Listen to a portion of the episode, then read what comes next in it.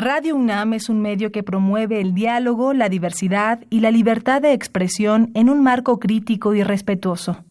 Los comentarios expresados a lo largo de su programación reflejan la opinión de quien los emite, mas no de la radiodifusora.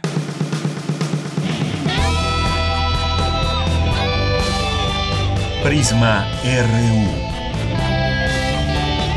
Relatamos al mundo.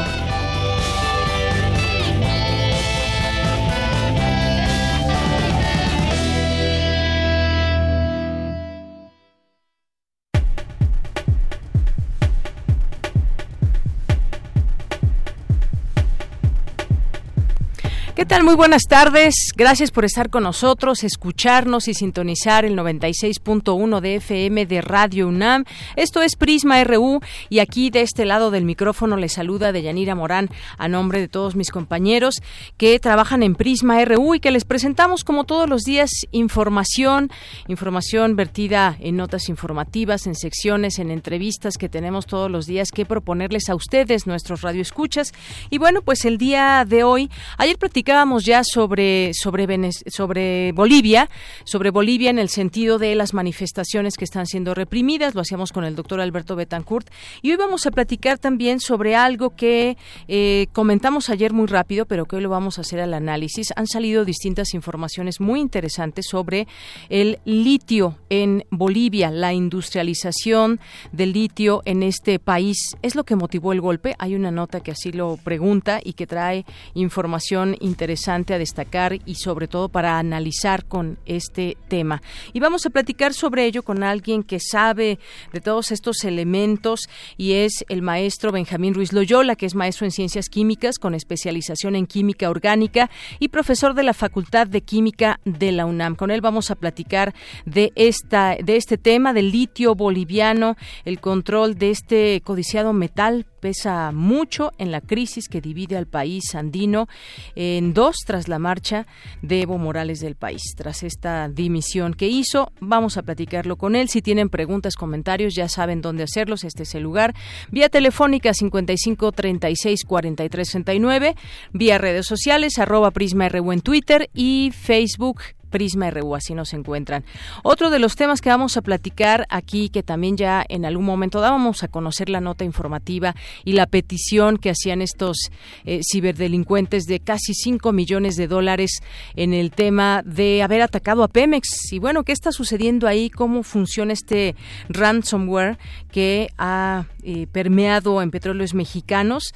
Este virus que atacó, atacó a Pemex. Bueno, pues vamos a platicar con el actuario Fabián Romo Zamudio ya lo conocen ustedes, él es director de Sistemas y Servicios Computacionales en la Dirección General de Cómputo y Tecnologías de Información y Comunicación de la UNAM, la DGTIC. Con él vamos a platicar de este tema, él sabe mucho sobre esto y nos va a explicar qué hay, qué hay de trasfondo también en este asunto, porque habían dicho que incluso había sido un autosabotaje. ¿Para qué? ¿Con qué fin? Bueno, pues lo platicaremos aquí en este espacio. En Cultura vamos a tener la entrevista a la coreógrafa Agustina Suárez, quien hablará del proyecto Variaciones para Sillistas. Vamos a tener también información nacional e internacional. Una entrevista en su segunda hora con el etnólogo José del Val Blanco, director del Programa Universitario de Estudios de la Diversidad Cultural y la Interculturalidad. Y vamos a platicar con él sobre esta declaración que hiciera el presidente Andrés Manuel López Obrador de que la pensión para los indígenas será a los 65 años y la población no indígena eh, va a ser hasta los 68 años. Y ha suscitado una serie de situaciones donde se le ha catalogado incluso de racista.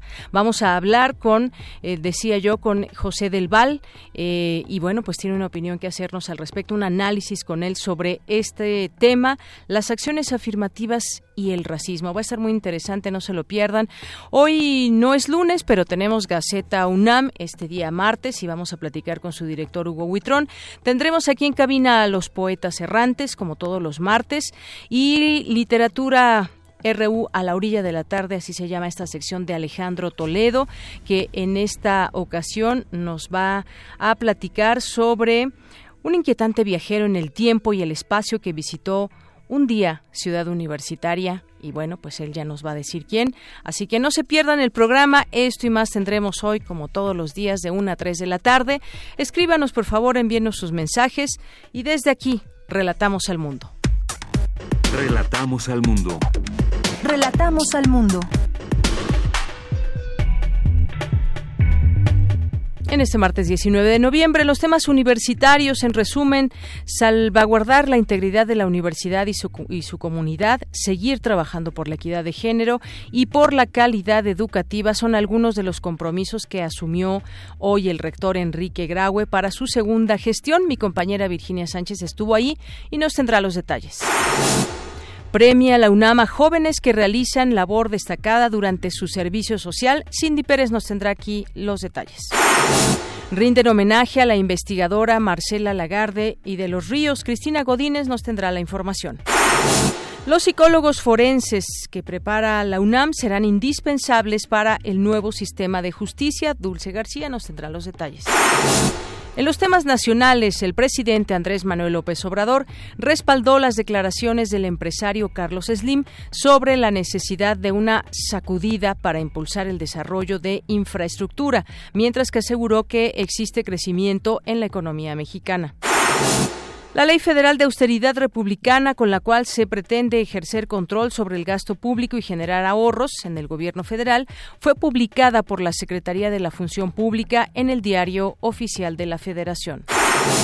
La cifra de personas muertas tras el choque entre tres unidades de transporte público que se suscitó ayer en la autopista México-Pachuca aumentó de 11 a 13 personas. El IMSS actualmente cuenta con un abasto de 99% en medicamentos, mientras que el porcentaje restante corresponde a las recetas rechazadas de los derechohabientes, aseguró el director del organismo Zoe Robledo. En los temas internacionales, la Asamblea Legislativa, controlada por el partido de Evo Morales, el MAS, llamó a sesión, extra, a sesión ordinaria para este martes, en la que se discutirían la renuncia del mandatario y la convocatoria a elecciones. Va a ser muy interesante saber qué resultó de esta sesión. En otro tema, la oposición chilena pidió juicio político contra el presidente Sebastián Piñera por su responsabilidad en abusos cometidos por cuerpos de seguridad durante las protestas. Hoy en la UNAM, ¿qué hacer y a dónde ir? La Dirección General de Atención a la Comunidad te invita a visitar la exposición de carteles No los abandones, que busca crear conciencia acerca del descuido, la violencia y el maltrato a los animales. Esta exposición estará disponible hasta el próximo 22 de noviembre en las instalaciones de la Facultad de Medicina, Veterinaria y Zootecnia en Ciudad Universitaria. La entrada es libre.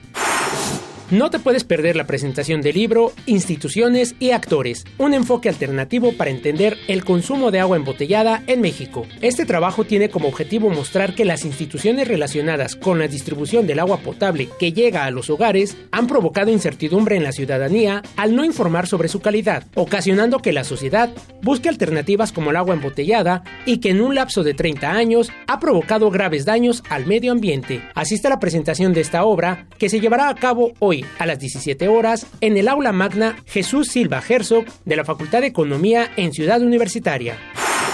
Te recomendamos la función de la cinta El Irlandés, película épica que aborda la historia sobre un crimen americano, abordando los temas de la amistad y lealtad entre hombres que cometieron diversos delitos, enfrentándose entre ellos. No te pierdas esta entrañable historia y asista a la función hoy a las 14 y 18 horas al Cinematógrafo del Chopo. La entrada general es de 40 pesos.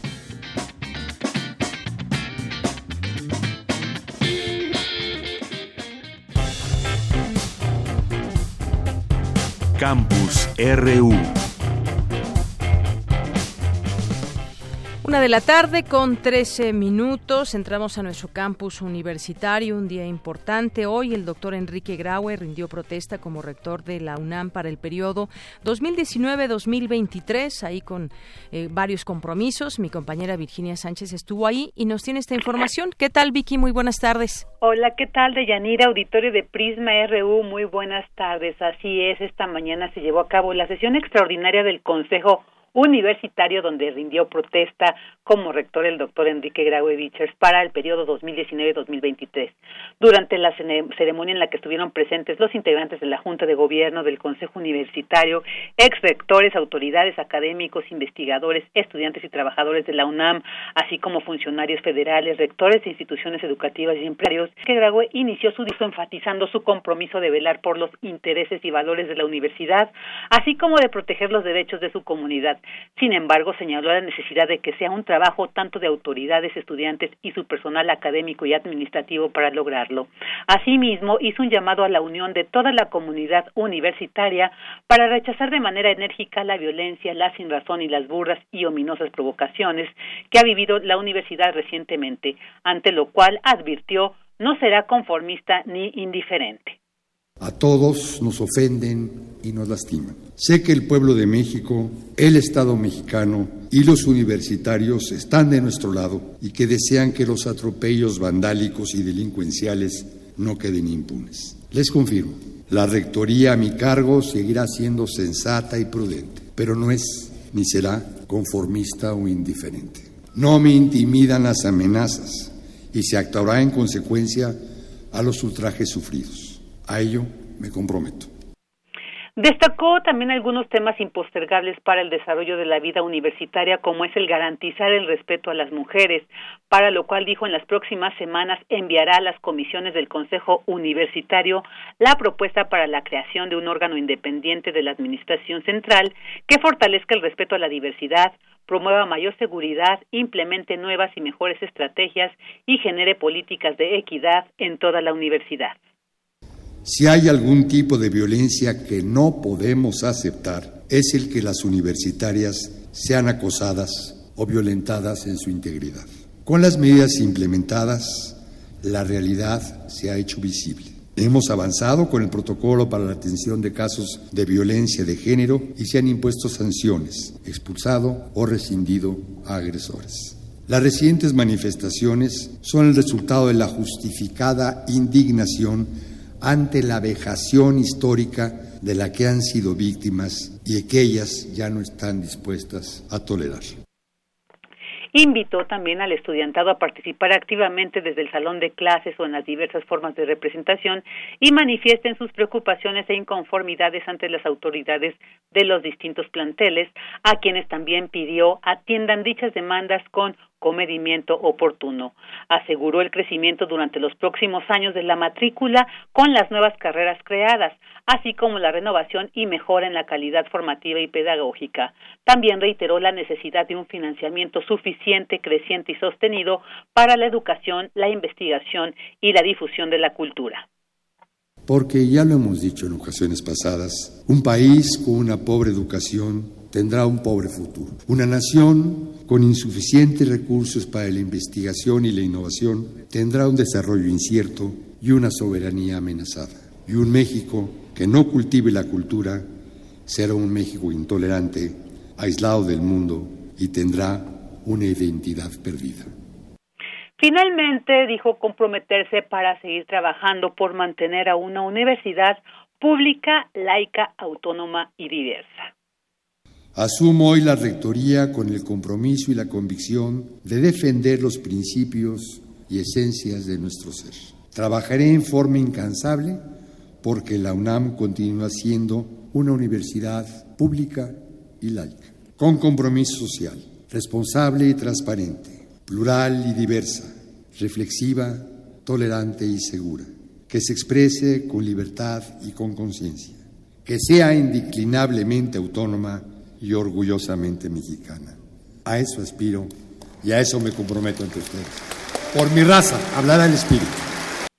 Bueno, Deyanira, pues hay algunos detalles de, este, de esta ceremonia donde el doctor Enrique Grave pues tomó esta protesta como rector para el periodo 2019-2023 de nuestra UNAM. Muy bien, Vicky, pues muchísimas gracias por esta información aquí con todos los detalles de esta toma de protesta por este segundo periodo. Muchísimas gracias. Gracias a ti, buenas tardes. Muy buenas tardes. Y bueno, pues les adelanto, ya que se hablaba de este tema de violencia de género y ahí las distintas estrategias que se van a llevar a cabo y que ya han comenzado también en, en, otros momentos, pues mañana vamos a hablar justamente de, de, esto con universitarias, universitarias que también están al tanto de todo este tema, así que no se lo pierdan.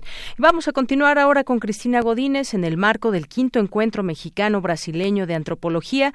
Rinden homenaje a Marcela Lagarde de los Ríos, académica, antropóloga, investigadora, representante del feminismo latinoamericano. Adelante, Cristina. Deyanira Auditorio de Prisma RU, buenas tardes. El Encuentro Mexicano-Brasileño de Antropología, que llega a su quinta edición, es una actividad en donde se dan cita especialistas de México y de Brasil para compartir reflexiones y en donde además se hace un reconocimiento a alguna antropóloga o antropólogo cuya obra y trayectoria sea emblemática. Habla Marta Patricia Castañeda Salgado, una de las coordinadoras del encuentro. En esta ocasión, la comisión organizadora del quinto Hembra acordó homenajear a la doctora Marcela Lagarde y de los Ríos, etnóloga y antropóloga feminista, cuyos aportes a la teoría, a la investigación, a la política y a la conformación de la cultura feminista son indiscutibles. Su tesis doctoral convertida en uno de los libros más leídos y citados del feminismo escrito en español, su lengua materna, la colocó en el lugar de las autoras cuyas contribuciones conceptuales forman parte del bagaje feminista latinoamericano. Por su parte, Marcela Lagarde dictó la conferencia La voz feminicidio, una clave paradigmática o epistemológica. Y si se trata de la voz completa feminicidio, entonces la conecto con la voz mujer y con la voz poder, sentido del poder, poder de dominación, poder de emancipación, ya que eh, no se trata, en este caso, de otros sujetos, se trata de las mujeres, solamente las mujeres. O sea, eh, del lado de las víctimas están las mujeres. Son mujeres las víctimas de feminicidio y de violencia feminicida. La investigadora expresó que el lado agresor está poblado por hombres y otros actores supremacistas que ejercen funciones de dominación. Deyanira, este es mi reporte. Buenas tardes. Muchas gracias. Continuamos ahora con Cindy Pérez Ramírez. Analizan en la UNAM los desafíos que enfrenta la organización y operación de las elecciones y los procesos de participación ciudadana en la Ciudad de México. Adelante, Cindy. Auditorio de Yanira, muy buenas tardes. Durante el foro Los desafíos de la democracia y la transparencia, realizado en el Instituto de Investigaciones Jurídicas de la UNAM, el consejero presidente del Instituto Electoral de la Ciudad de México, Mario Velázquez Miranda, señaló que el reto es organizar procesos electorales con legitimidad bajo el principio de rendición de cuentas. Tenemos la de generar esa confianza ciudadana en que los recursos asignados a la institución y cada uno de los procesos que se realizan en ella se hacen a partir de estándares internacionales.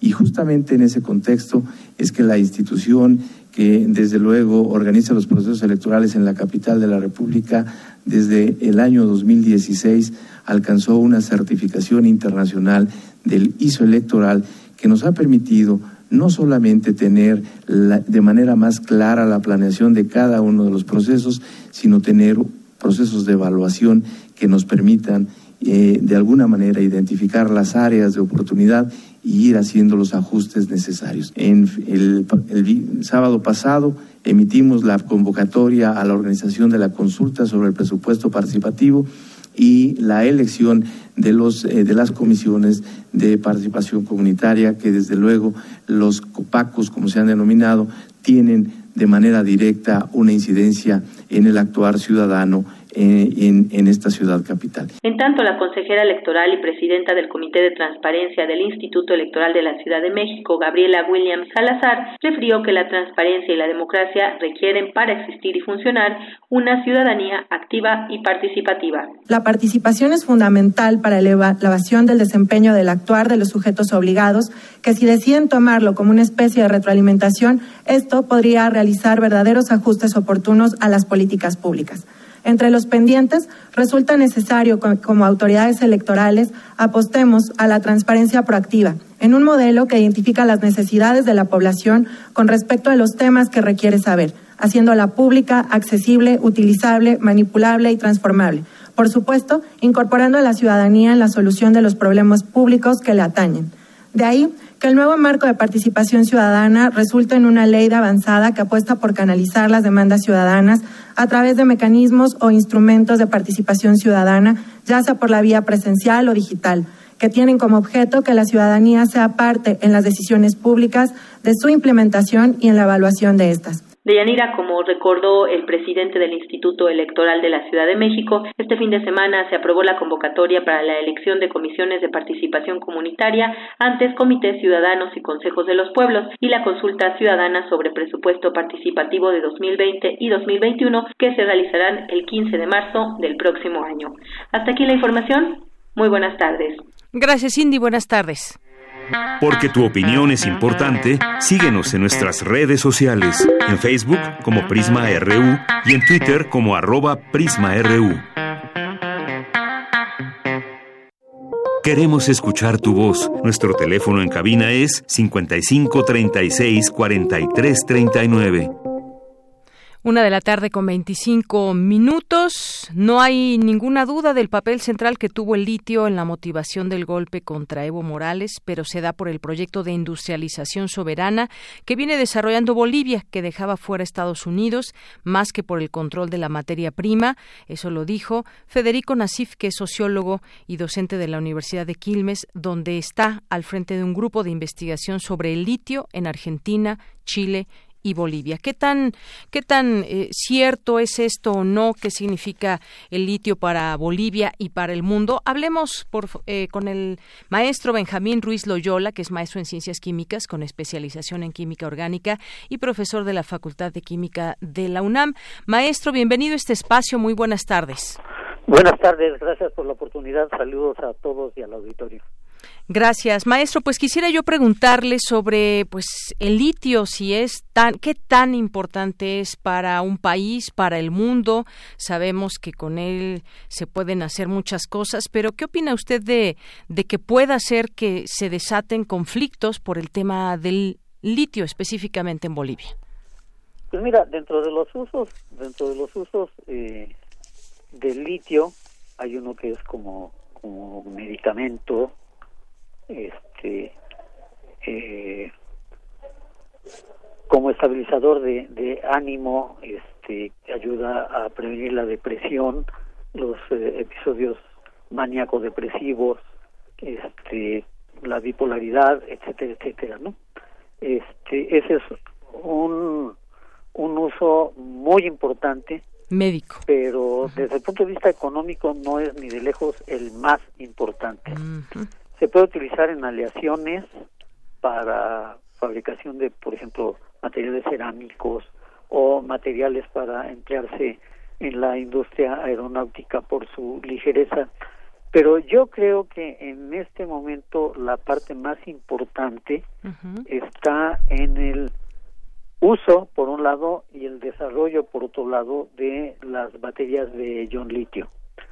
Las baterías de litio son las que eh, más del 90% de los teléfonos celulares, de las tabletas, eh, incorporan como fuente de energía y ya se está buscando que eh, los, por ejemplo, los coches eléctricos también tengan baterías de litio.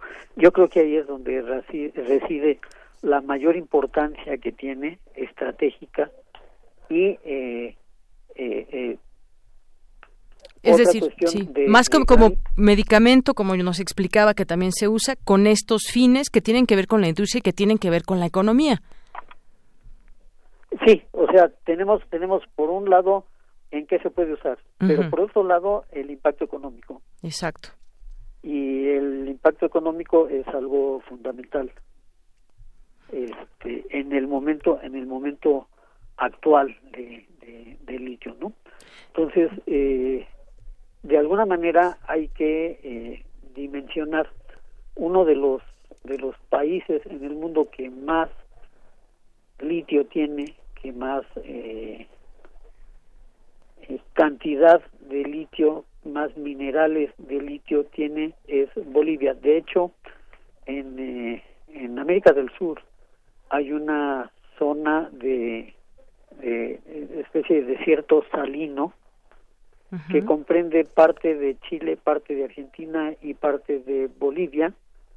Y ahí se ha desarrollado mucho la industria de extracción de, litio. Eh, y, para que nos demos una idea, en este, en este, eh, en esta zona salina de Sudamérica se encuentra casi la mitad del litio que existe en todo el mundo.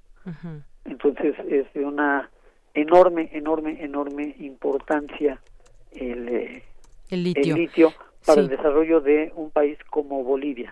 Y en ese sentido, en ese sentido, maestro, pues eh, conocimos también de un auto llamado Quantum, el primer auto eléctrico 100% eh, boliviano y que, bueno, pues al ser eléctrico, yo me imagino que podrá utilizarse litio en él para las baterías, como nos estaba diciendo, baterías de litio, eh, se ocupa para los celulares, para las tabletas.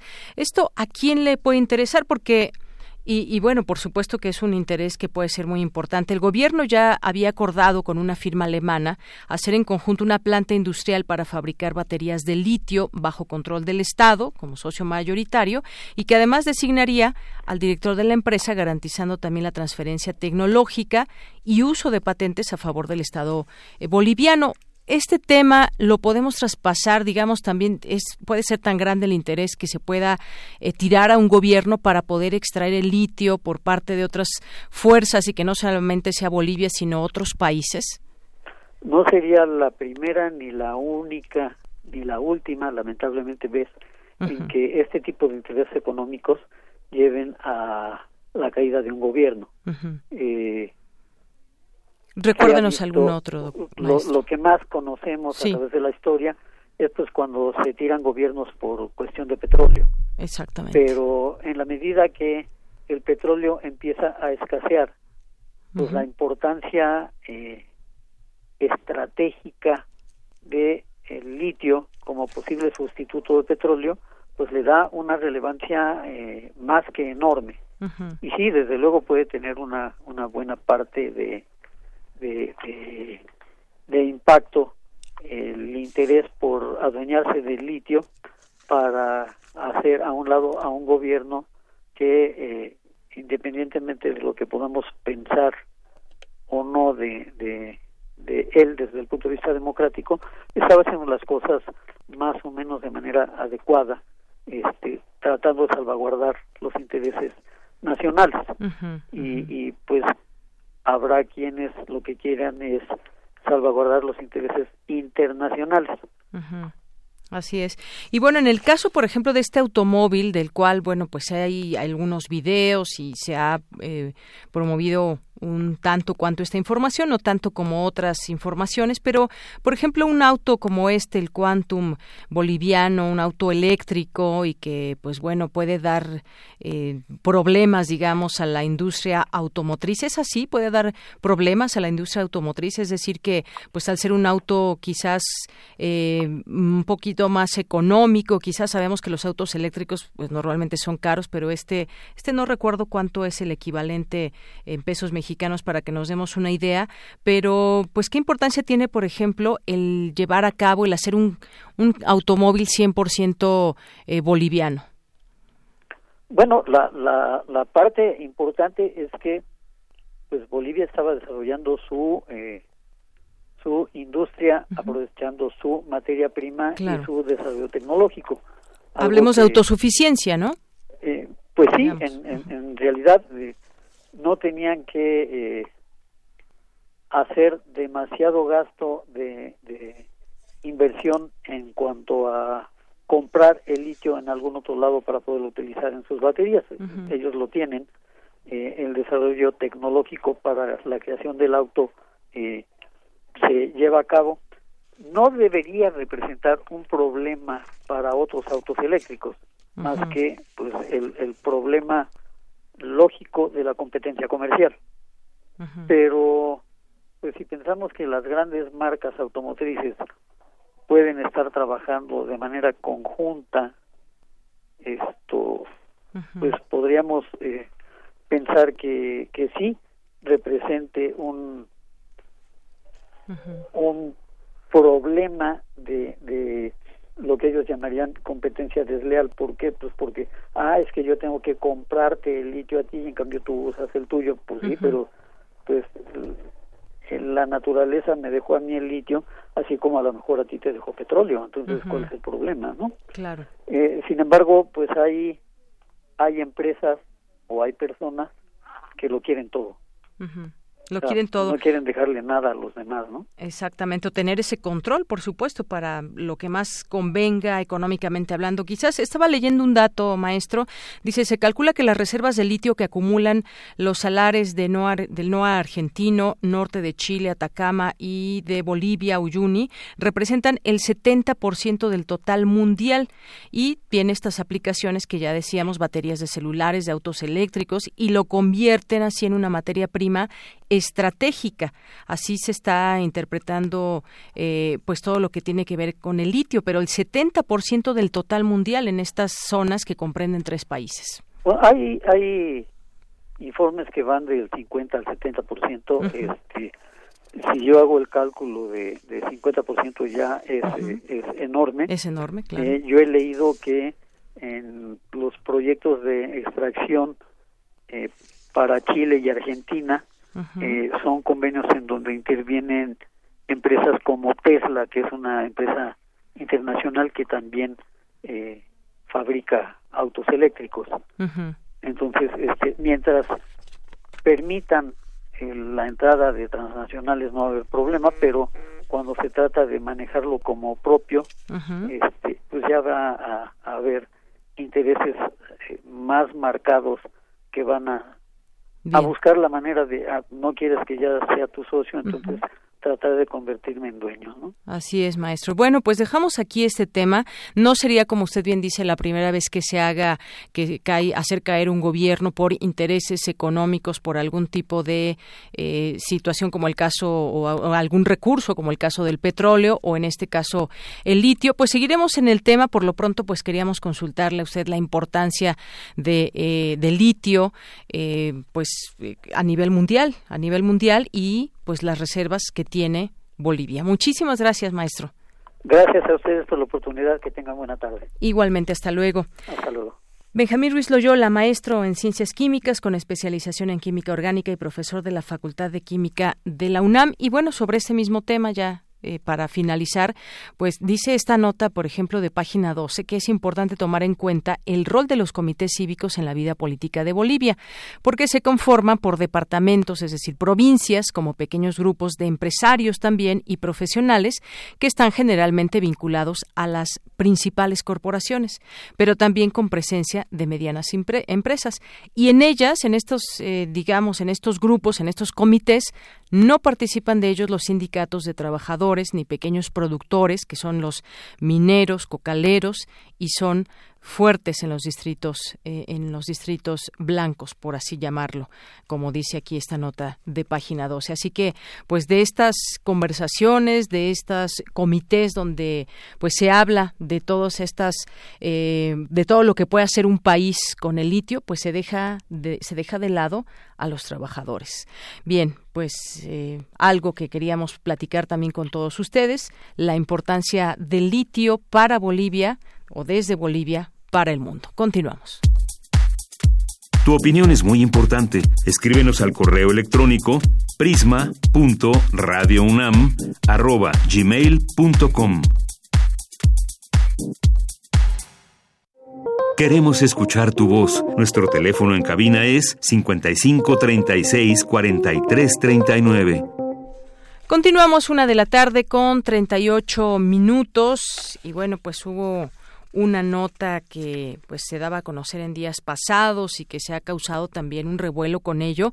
Este malware que entró a un equipo y atacó el sistema en donde Pemex perdería información en 19 días. Esa es la advertencia. Este llamado ransomware penetró una computadora de Pemex y antes de ser formateada se expandió al sistema nacional. El jueves les marcaba en las máquinas afectadas 19 días restantes Tenían 19 días para pagar los 5 millones de dólares, casi 5 millones de dólares, pero en bitcoins.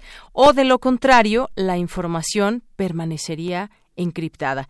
En el caso de la refinería de Tula, una de las seis en el país, el área administrativa está parada y a través de ella se deben enviar los balances sobre producción e insumos requeridos. En el caso del Hospital Central Sur, de los 21 existentes, no tiene acceso a los expedientes, no hay estudios especializados y emiten eh, recetas en Word. A inicios de diciembre, dice esta nota, la liga de los que los cibercriminales dan a petróleos mexicanos a inicios de diciembre eh, para pagar los 4.9 millones de dólares en bitcoins se va a eliminar. Ahora bien, la principal petrolera del país que detectó el ransomware desde el domingo ya no podrá negociar y la información se quedará encriptada. Aquí el punto es que no se sabe si cuentan con respaldos. Ese es el punto. No se va a pagar, ya lo habían dicho las autoridades eh, federales, eh, que no se iban a pagar estos 4.9 millones de dólares. Sin embargo, pues ahora resta saber si cuentan con respaldos de toda esta información. Y bueno, pues hablemos de este tema, cómo funciona o qué es este ransomware, el virus que atacó a Pemex. Ya está la línea telefónica el actuario Fabián Romo Zamudio, que es director de Sistemas y Servicios Computacionales en la Dirección General de Cómputo y Tecnologías de Información y Comunicación de la UNAM. ¿Qué tal, Fabián? Muy buenas tardes, bienvenido. Hola, ¿qué tal? ¿Cómo estás? Muy buena tarde, gracias. Muy bien, muchas gracias. Pues aquí tratando de entender cómo es que se da este ciberataque a una eh, paraestatal mexicana eh, importante y que me imagino que tiene también sus formas de, eh, pues de defenderse ante ciberataques que puede tener no solamente Pemex sino cualquier otra eh, dependencia federal. Pero cómo es que, qué podemos me gustaría que nos explicaras qué es este ransomware, cómo funciona, cómo entra en una computadora y después, pues bueno, ya hizo ahí mella en todas las demás. Pues mira, en realidad prácticamente todos los ransomware tienen el mismo principio de operación. De hecho, bueno, la palabra ransomware viene de, rescate y es una combinación con ware que casi se utiliza para todo en hardware y en software. Entonces es como decir un software especializado en rescate. Y en este caso lo que piden es precisamente eso, eh, dinero, en este caso a través de eh, monedas eh, del tipo criptológicas o como es el Bitcoin para o criptomonedas para eh, recuperar una clave y de, esa manera recuperar la información. Básicamente es esto, un virus como los que desde hace más de 35, 40 años existen desde que están las computadoras generalizadas en todo el planeta, eh, que lo que hace es tomar ciertos archivos especialmente los archivos, por ejemplo, de bases de datos, de documentos, hojas de cálculo, imágenes, etcétera. En realidad puede aplicar para cualquier tipo de archivo, pero hay algunos que se especializan en cierto tipo de archivos, porque por el proceso por el que hacen pasar estos archivos puede llegar a ser algo tedioso, algo largo. ¿Qué es lo que hace este virus?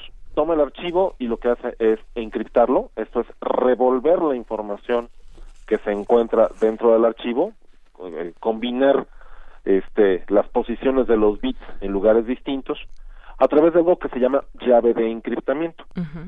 eh, obviamente, al momento de revolver toda la información de los archivos, ya no es posible a través de los programas convencionales, como puede ser un procesador de palabra o un, un programa de hoja de cálculo, acceder a la información porque el, el, archivo se demuestra para el programa que lo interpreta o con el que se puede trabajar como un archivo dañado dado que la, la posición, por ejemplo, de identificadores de archivo y todo lo demás cambia de lugar o simplemente está revuelta.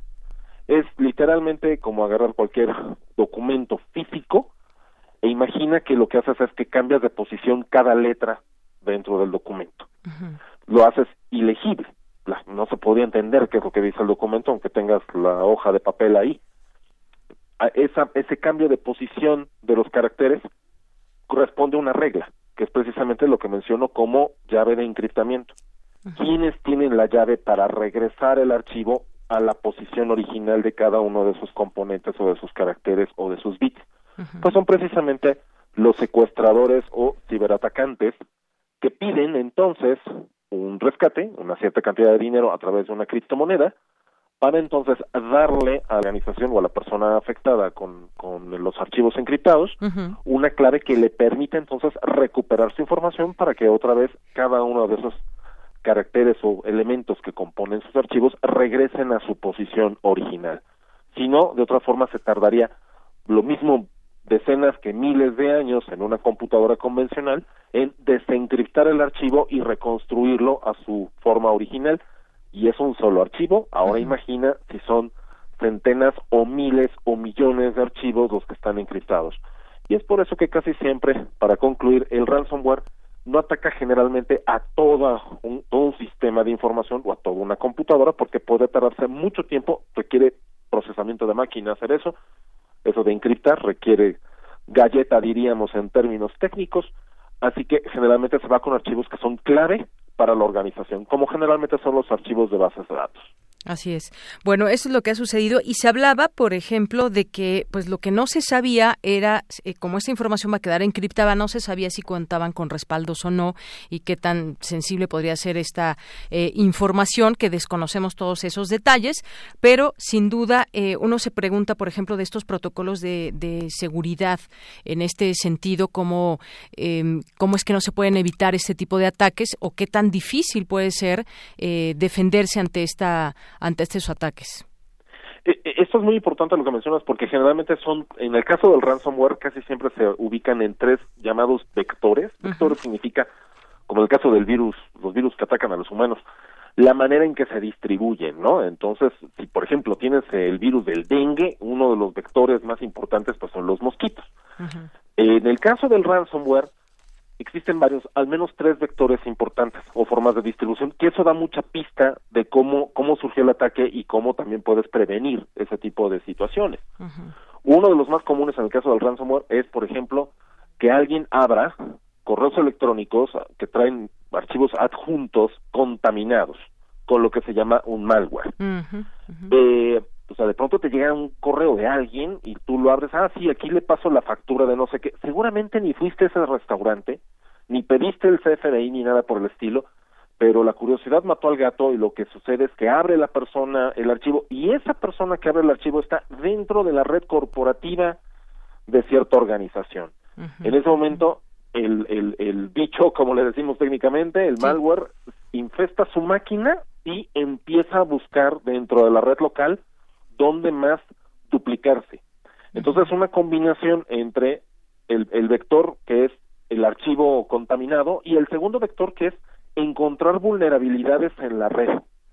eh, esto es aspectos de seguridad, por ejemplo, si ya una máquina está contaminada y tú a través de esa computadora, porque eres el administrador de la base de datos X, accedes al servidor que maneja la base de datos importantísima sobre las ventas de no sé qué, el, el virus que ya contaminó tu máquina puede tomar tu identidad o puede robar tus credenciales, en este caso nombre de usuario y contraseña, hacerse pasar por ti.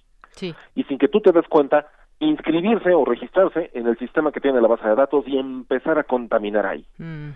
Y el tercer vector, que es el más extraño, pero ya ha ocurrido, y de hecho es uno de los ataques de ransomware más fuertes que ha habido a nivel mundial, es cuando se encuentran vulnerabilidades a nivel general en los sistemas operativos. Eh, recordemos este famosísimo del WannaCry.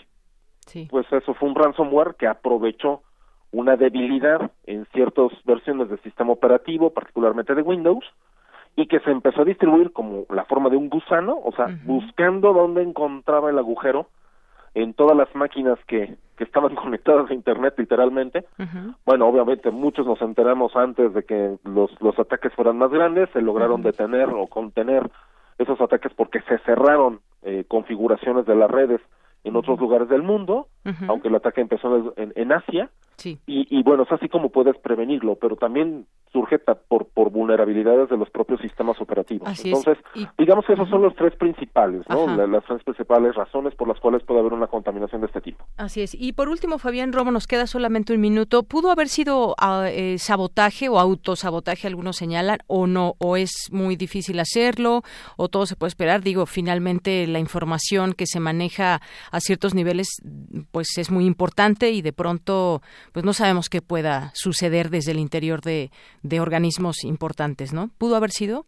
Pues mira, en estas circunstancias hay que tener siempre todas las posibilidades abiertas. No, ahora sí no podemos decir ni una ni otra hasta que concluya la No se puede comprobar, no hay una investigación en curso. Pero existen probabilidades, ¿no? o sea, existen probabilidades tanto de que pudiera haber sido algo, un error humano netamente, de que alguien que abrió algo que no debía, o bien deliberadamente abrir algo o abrir algún puerto de comunicación pues eso solamente las investigaciones de la policía cibernética determinarán qué fue lo que pasó ahí. Muy bien.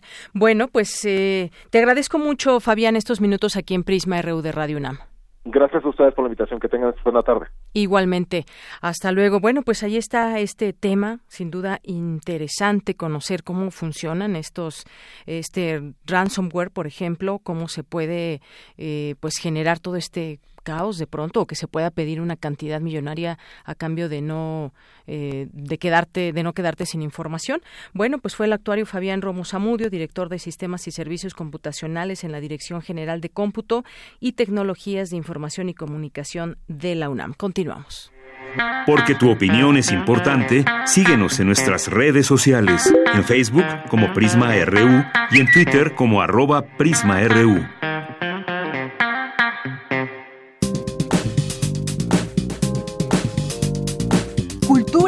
RU.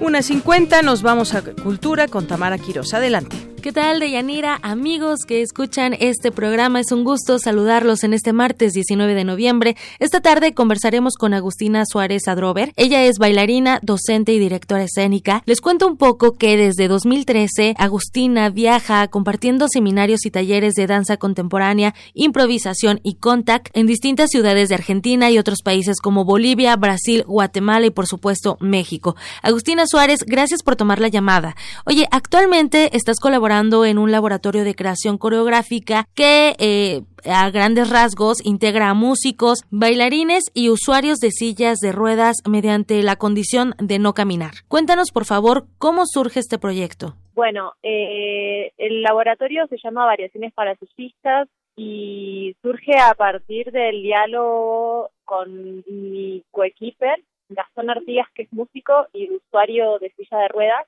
él tuvo la idea de comenzar a, realizar música con la silla de ruedas, tratando también de correr el símbolo de la silla como un solo significado, sino que tenga otra posibilidad de uso, en este caso a partir de procesos en vivo, que se pueda realizar música, y desde ese diálogo comenzamos a platicar, a, él, a él le, disparaba la, la, cuestión sonora y a mí me disparó la cuestión coreográfica, de la posibilidad de generar un material inclusivo donde usuarios de silla de ruedas y bailarines convencionales, como decimos nosotros, eh, puedan dialogar y realizar un lenguaje de la obra específico. Y bueno, en eso estamos en este momento, el montaje está sucediendo ahora y, bueno, pueden venir el 29 de noviembre a las 18 horas en la sede de UBA Tlatelolco a ver los resultados del montaje grupal. Agustina, me gustaría saber cómo exploran el movimiento a través de esta propuesta. ¿Todos están en silla de ruedas? Eh, tu pregunta es maravillosa, digo, porque precisamente eh, en primera instancia las personas que están en silla no están en la silla de ruedas en la escena,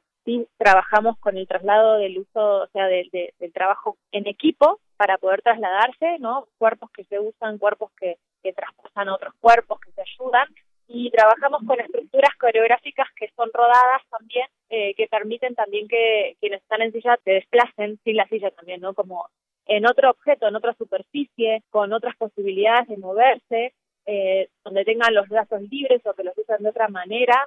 Eh, no moverse no significa que no puedas caminar, digo, precisamente la propuesta de esta pieza es que se genere un lenguaje común entre quienes caminan y no caminan a partir de, de, la premisa de no caminar, o sea, ninguno de los que están en, en el laboratorio camina, sino que se desplaza y esas es lo que nos permite, digamos, como herramienta, la danza contemporánea nos da un montón de herramientas de exploración para que cualquier persona pueda moverse. Esta propuesta se ha ido trabajando durante el paso de los días. Eh, cuéntanos, Agustina, ¿a quién va dirigido este montaje? Eh, la propuesta va dirigida al público en general. Digo, en este caso, en ahora la, parte formativa ya pasó, estamos todos montando. Es una propuesta estética eh, que propicia una experiencia estética para cualquier espectador que tenga ganas de ver danza movimiento en escena, eh, encontrarse con una narrativa diferente. que también esa es la propuesta nuestra, que sean los cuerpos y a partir de lo que sucede en esa interacción lo que, lo que vamos a relatar en la escena. Eh, nosotros hacemos hincapié en el proceso y en el resultado también es algo muy importante para nosotros que consideramos a quienes son partícipes como artistas. Todos los que están presentes son artistas y tienen algo para decir y mostrar desde su máximo, eh, como cualquier persona que, que, quiera ser parte de una experiencia así, ¿no? Entonces, eh, todas las personas que quieran ver danza están invitadas. Excelente. Agustina, has colaborado con diferentes coreógrafos y artistas de otras disciplinas como la fotografía, el video y también la música. Eh, desde tu perspectiva, desde tu labor en la danza, ¿qué es lo que has aprendido a nivel personal y profesional con este laboratorio? Eh, bueno, eh, es como si dijeran en un punto eh, haber constatado una hipótesis en esta cuestión que estamos todos los que estamos siendo parte, es que, que, todos podemos hacer lo que queremos también, con ciertos marcos y contención también, que, que es importante la contención en los procesos creativos para que, que cada persona dé, dé lo mejor de sí eh, aprendí también la importancia de la entrega en los procesos, ¿no? Que de pronto quizás yo personalmente me he puesto como en el rol de bailarina un poco, eh, como digamos, siento que no he estado al 100 y estas personas me han mostrado que cómo es estar al 100 también en esos procesos y haberlo comprendido y que, que hay necesidad de generar este tipo de espacios también, me di cuenta que yo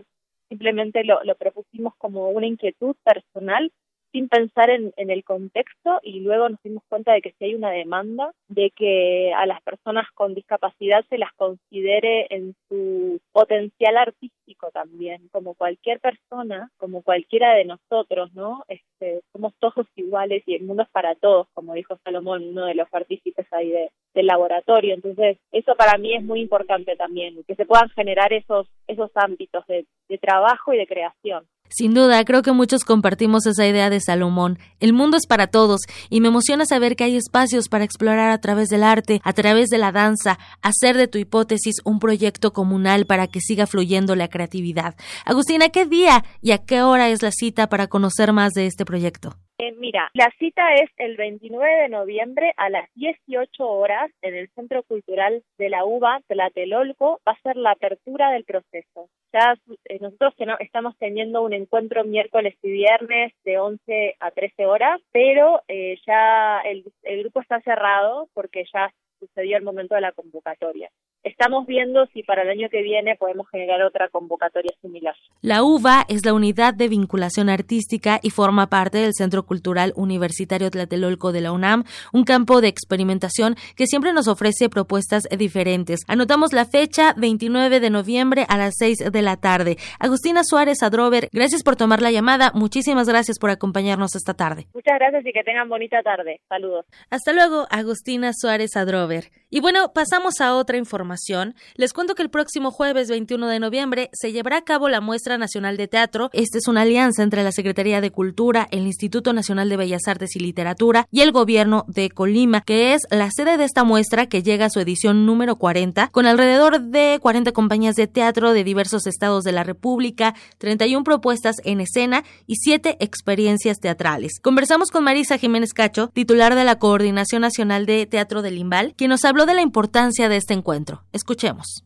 La muestra es importante porque en ella se ve representado el teatro que se hace en el país, las distintas tendencias, las distintas voces, las líneas de trabajo. Es una oportunidad que los teatristas del país tienen para verse cara a cara, conocer sus trabajos, intercambiar también puntos de vista, opiniones, para ir construyendo comunidad teatral y teatro nacional. Importante mencionar que esta muestra es itinerante, se va llevando a cabo en diversos estados de la República, lo cual hace que el teatro se descentralice y que llegue a otros lugares donde no hay tantos montajes en temporada. Y bueno, nos habló también Marisa Jiménez Cacho de la dirección artística y un poco de los ejes temáticos que mostrarán un panorama general de la escena nacional. Escuchemos. Llama y se invita a una dirección artística conformada por cinco personas, teatristas profesionales todos, pero que vengan de, de distintos lugares, con distintas visiones, con distintas trayectorias, para poder plantear una selección de espectáculos y de actividades diversa, plural y que no corresponda a una sola óptica o a una sola línea de trabajo, sino se pretende hacer un, un consenso y una muestra de la pluralidad. Y la muestra lleva años, varios años, los últimos cinco seis años, en que se ha, ha buscado reformar, ha buscado fórmulas y maneras de reactivarse, de modernizarse, de que vengan los jóvenes, de que la estructura no sea rígida, de que se incorporen distintas formas del teatro. Así que ya lo saben, la Muestra Nacional de Teatro se llevará a cabo del 21 al 30 de noviembre con diferentes propuestas. Y ya para finalizar, regresando a la Ciudad de México, desde el 13 de noviembre se lleva a cabo el séptimo Encuentro Internacional de Clown. Mañana es la función de clausura y tenemos cinco pases dobles para que se vayan a ver esta variedad de propuestas teatrales, todas con este eje temático del clown. A las 8.30 de la noche, la cita es en el Centro Cultural Helénico, ubicado en Avenida Revolución 1500. Tenemos estos cinco pases dobles. Se van a ir por teléfono, llamen al 55 55 36 43 39, 55 55 36 43 39, para que se vayan a disfrutar de esta final del Encuentro Internacional de Clown. Los ganadores deben de presentarse 30 minutos antes en la mesa de cortesías. Llamen y por hoy me despido. Les deseo que tengan una excelente tarde. Y nosotros nos vamos a un corte y regresamos a la segunda hora de Prisma RU. No se vayan, vamos a platicar de varias cosas y tendremos también aquí ya a los poetas errantes, Alejandro Toledo vía telefónica, así que seguimos. Prisma RU. Relatamos al mundo.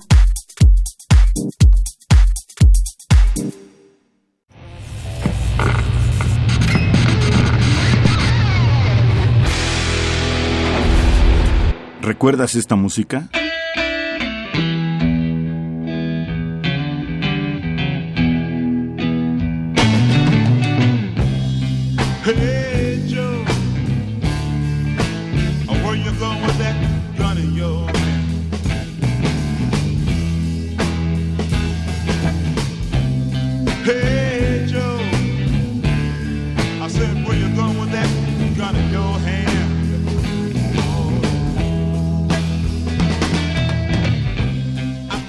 Hey Joe, The Jimi Hendrix Experience, 1968. Recuerda y revive con nosotros cuando el rock dominaba el mundo. Todos los viernes a las 18.45 horas por esta frecuencia, 96.1 de FM. Radio UNAM, Experiencia Sonora. En México está creciendo la esperanza, un movimiento que se vuelve cada día más grande con la honestidad, las propuestas y la alegría de nuestra gente. Estamos unidos y eso nos hace más fuertes para transformar lo que parecía imposible cambiar. En cada ciudad, en todas las regiones, somos más los mexicanos con Morena y contigo seremos la mayoría que va a comenzar un nuevo capítulo en la historia de México. Vente a Morena, la esperanza de México. Juntos haremos historia. El dengue es una enfermedad que se transmite por el piquete de un mosquito que crece en el agua. Juntos podemos detenerlo. Lava y tapa recipientes en los que almacenas agua. Voltea los que no estés usando. Tira todo lo que no sirve y pueda acumular agua. Recuerda, lava, tapa, voltea y tira. Sin criaderos no hay mosquitos. Y sin mosquitos no hay dengue. Gobierno de México.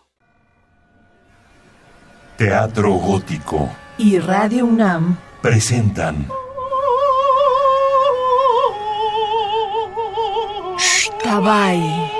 La Sombra, basada en textos de Edgar Allan Poe.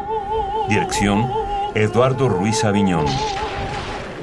La Shtabai es una hermosa mujer que seduce a los caminantes nocturnos con su voz.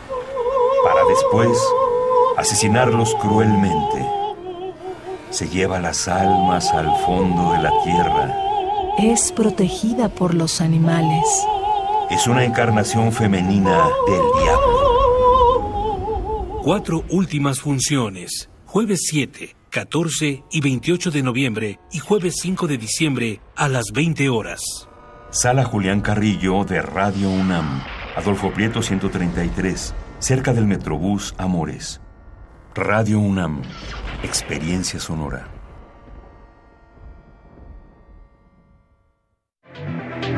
Un siglo en película. Las mejores imágenes históricas filmadas en una serie que recopila los hechos más relevantes del siglo XX. Todos los viernes, a partir del primero de noviembre y hasta el 6 de diciembre, a las 19.30 horas, por la señal de TV UNAM. Síguenos también por tv.unam.mx y por nuestras redes sociales. Queremos escuchar tu voz. Nuestro teléfono en cabina es 55 36 43 39. Mañana en la UNAM, ¿qué hacer y a dónde ir? La Escuela Nacional de Trabajo Social te invita al sexto coloquio interno Problemática Urbana, que estará a cargo de la División de Estudios Profesionales. Asiste mañana 20 de noviembre de 9 a 11 y de 18 a 20 horas al Auditorio Dr. Manuel Sánchez Rosado de la Escuela Nacional de Trabajo Social en Ciudad Universitaria. Como parte de las actividades por el 109 aniversario de la Revolución Mexicana, la Filmoteca de la UNAM proyectará el documental El Poder en la Mirada, que nos invita a realizar un emotivo viaje por los archivos fílmicos de la Revolución Mexicana, que va desde las complicaciones del gobierno de Venustiano Carranza hasta la creación del Partido Nacional Revolucionario por Plutarco Elías Calles, reviviendo la turbulenta historia de un periodo fundacional del México moderno. Disfruta de este trabajo de restauración y asiste a cualquiera de las funciones que se llevarán a cabo mañana a las 11, 13 y 16 horas en la Sala José Revueltas del Centro Cultural Universitario. Te invitamos a disfrutar del recorrido en bicitren, que te llevará a conocer y descubrir los espacios más emblemáticos de Ciudad Universitaria. La cita es mañana y todos los miércoles a las 12.30 del día, frente al mural El Pueblo a la Universidad, la Universidad al Pueblo, ubicado a un costado de la Torre de Rectoría en Ciudad Universitaria. Para Prisma RU, Daniel Olivares. Continuamos dos de la tarde con cinco minutos. Ya estamos en esta segunda hora de Prisma RU con mucho gusto, como siempre, de saber que están ahí presentes, saludándonos, enviándonos algún mensaje. Muchísimas gracias a todos los que lo hacen. Y bueno, pues Francisco Rodríguez, Francisco Javier Rodríguez nos dice, sea una buena semana para todos. Muchos saludos. Igual para ti, Francisco, y gracias por tu sintonía. Aquí había notado también, nos llegó un, un mensaje de voz desde León, Guanajuato, de Samuel Ramírez, que le gusta mucho Radio UNAM. Te mandamos muchos saludos por si acaso estás escuchando en este momento, Samuel. Te mandamos muchos saludos y abrazos desde aquí, desde Prisma RU hasta León, Guanajuato. Nos escribió también más 52 Efren y nos dice, el Premio Nobel de Química 2019 fue sobre las baterías con litio. Esto no es fortuito si lo consideramos clave en la transición energética y tecnológica fue en 2008 cuando inició el proceso de nacionalización del litio por Evo, mismo año de la crisis balcanizadora en Bolivia. Pues sí, datos interesantes que es preciso y es importante conocer. Más 52 Efren, por eso quisimos hablar de la importancia del litio con alguien que conoce de estos temas y las aplicaciones que puede tener este, este metal y sin duda, pues lo de hoy son pues las baterías de celulares, de tabletas para los autos eléctricos, es lo de hoy justamente y es un material que se vuelve primordial, importante y sobre todo del cual se puede hacer mucho negocio. Bien, Alberto también le mandamos muchos saludos a Daniel Rodríguez, a nuestros amigos de UNAM Digital, a Cuculcán, a Ricardo Navarrete, editorial en Nequén, que nos dice saludos amigos de Prisma RU, bendiciones extremas. Bueno, pues ya ya recibimos esas bendiciones extremas. Muchísimas gracias, editorial Enequén, y también, por supuesto, a Ricardo Navarrete. Eh, también le mandamos muchos saludos por aquí a eh, César Soto que nos dice ante la depresión social en Bolivia es recomendable algún medicamento con litio. Empresas privadas y del sector público poseen un archivo integral de respaldo para confrontar eh, incidencias, delito cibernético.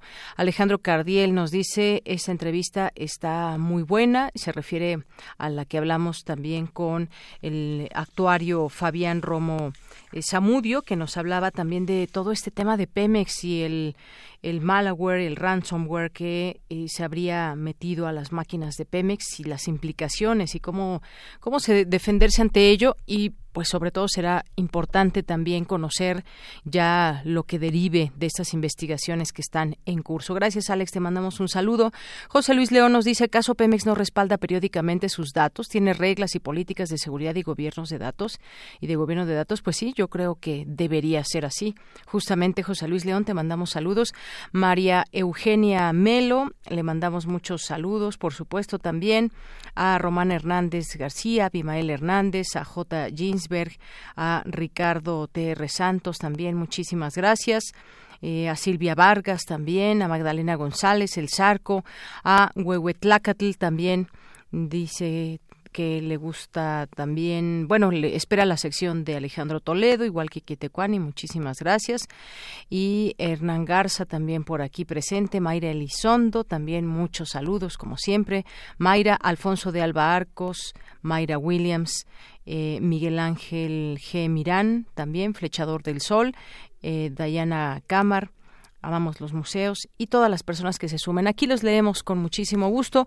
Vámonos con la información. Los psicólogos forenses que prepara la UNAM serán indispensables para el nuevo sistema de justicia que comenzará a operar en enero, señala Ernestina Godoy. Adelante, Dulce. Deyanira, muy buenas tardes a ti al auditorio de Prisma RU. La Facultad de Psicología llevó a cabo su coloquio internacional sobre la intervención del psicólogo forense en la procuración y administración de justicia, con la intención de hacer frente al contexto de violencia que actualmente vive el país. Los académicos ahí reunidos coincidieron en que es importante que a este tipo de encuentros se acerquen las instancias gubernamentales encargadas de procurar y garantizar los derechos de las personas. En ese sentido, estuvo presente la Procuradora General de Justicia de la Ciudad de México, Ernestina Godoy, quien destacó que el estudio de la conducta humana ilustra el trabajo de los operadores del sistema de justicia con opiniones técnicas y especializadas que brindan una perspectiva multidisciplinaria. Cada vez advertimos con mayor claridad la importancia importante interrelación entre la psicología y el derecho, disciplinas ambas que confluyen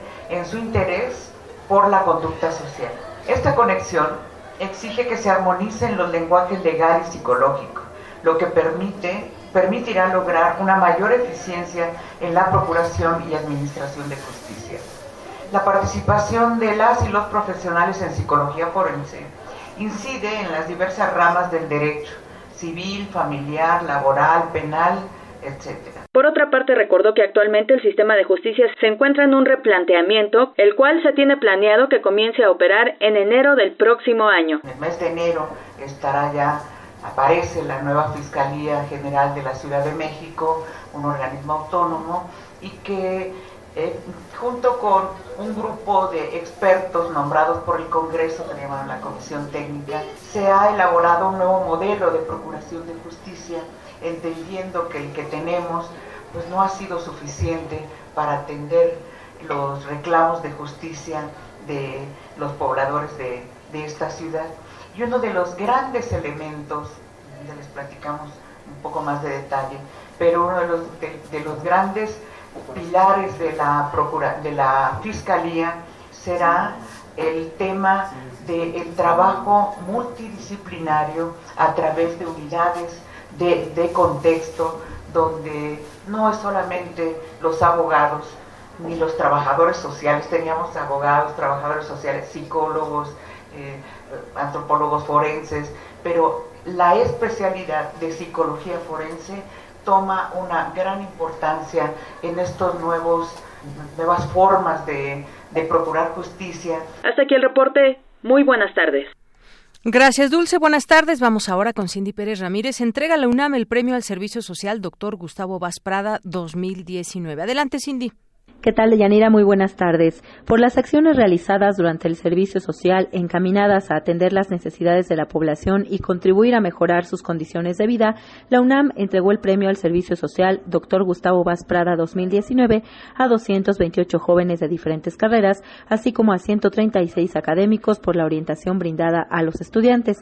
Entre los galardonados están Ana Cristina Ramírez Ramírez y Jazmín Tapia Rivera, de origen otomí y mazateco respectivamente, por su labor para promover la cultura mexicana en Canadá y ayudar a los afectados por el sismo de 2017. En el auditorio, Raúl Fournier Villada de la Facultad de Medicina de la UNAM, Leonardo Lomelí Vanega, secretario general de esta casa de estudios, afirmó que los universitarios han sido siempre factores de cambio y transformación social.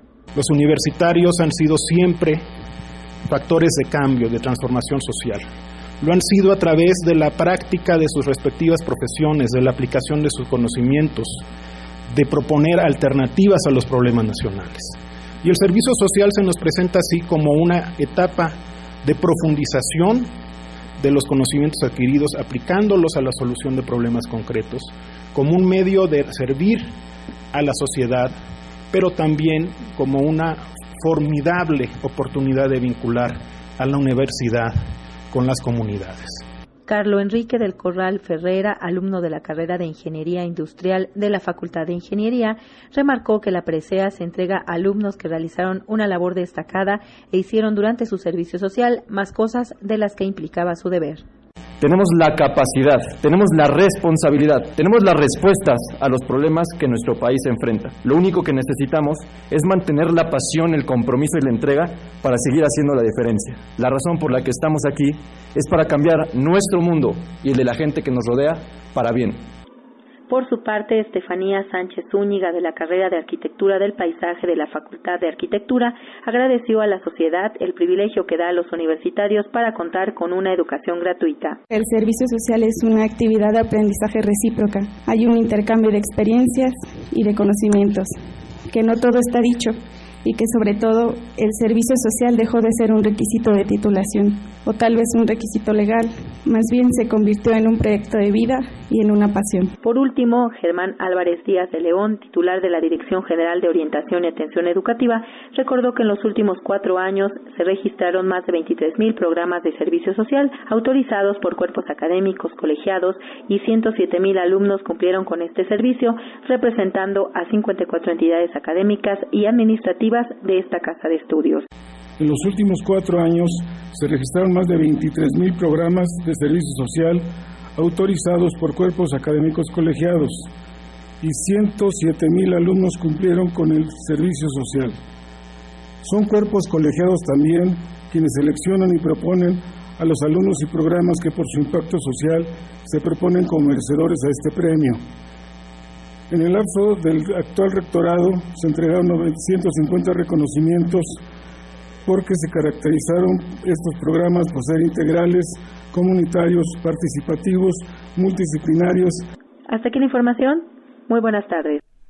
Muchas gracias, Cindy. Continuamos y nos vamos ahora a las breves internacionales con Ruth Salazar. Internacional RU. Decenas de manifestantes que ocupan desde el domingo pasado la Universidad Politécnica de Hong Kong seguían atrincherados este martes, ignorando las llamadas a rendirse y a pesar de las amenazas de intervención cada vez más explícitas del gobierno chino. La primera ministra Carrie Lam afirmó que su objetivo es encontrar una solución pacífica.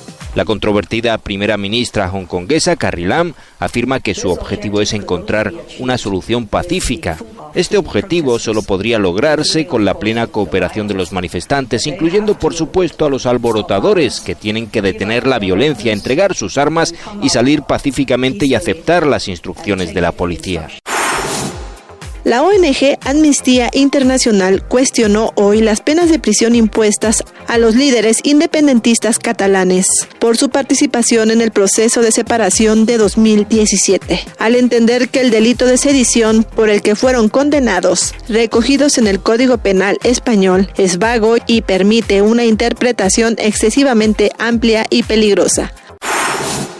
La justicia sueca archivó la investigación por violación contra el activista Julian Assange. Concluye así un episodio que había acompañado al australiano desde 2010, a pesar de que había negado en varias ocasiones el delito.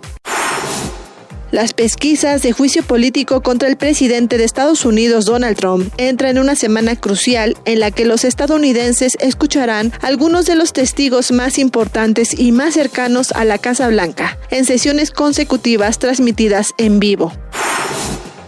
Los latinos son ahora el grupo étnico más agredido por intolerancia racial en Estados Unidos, de acuerdo con estadísticas oficiales del FBI. Alrededor de 103.000 menores permanecen retenidos en centros de detención de inmigrantes de Estados Unidos, una cifra récord a nivel mundial, según un estudio de la ONU sobre los niños privados de libertad a nivel mundial.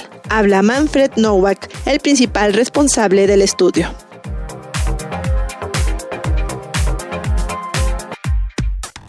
Relatamos al mundo. Relatamos al mundo. Continuamos, dos de la tarde con 18 minutos. El fin de semana eh, se dio una declaración del presidente Andrés Manuel López Obrador en donde refiere que a los mestizos se les dio, se les dio el apoyo de pensión para adultos mayores desde los 68, mientras que a los indígenas desde los 65 años. La expresión fue criticada, muy criticada en redes sociales por considerar que se les había dado prioridad dependiendo de su raza y por lo tanto eh, muchos consideraron que esto fue racista. Hablemos de este tema con el etnólogo José del Val Blanco, él es director del programa universitario de estudios de la diversidad cultural y la interculturalidad de la UNAM. ¿Qué tal? ¿Cómo está, doctor? Bienvenido. Buenas tardes. Buenas tardes. Bueno, pues yo quisiera preguntarle, pues, qué le parecen estas, eh, pues, no tanto lo que va a hacer el presidente, sino la reacción que hubo en torno a la distinción entre indígenas y mestizos y esta prioridad, digamos, que se le daría de tres años antes para recibir una pensión. Este, bueno, digamos, en, principio, el negarse o buscar un pretexto para para descalificar un hecho significativamente positivo, eh, me parece de entrada un, abusivo, es cosa de un abusivo, de, abusadores, ¿no? En ese sentido.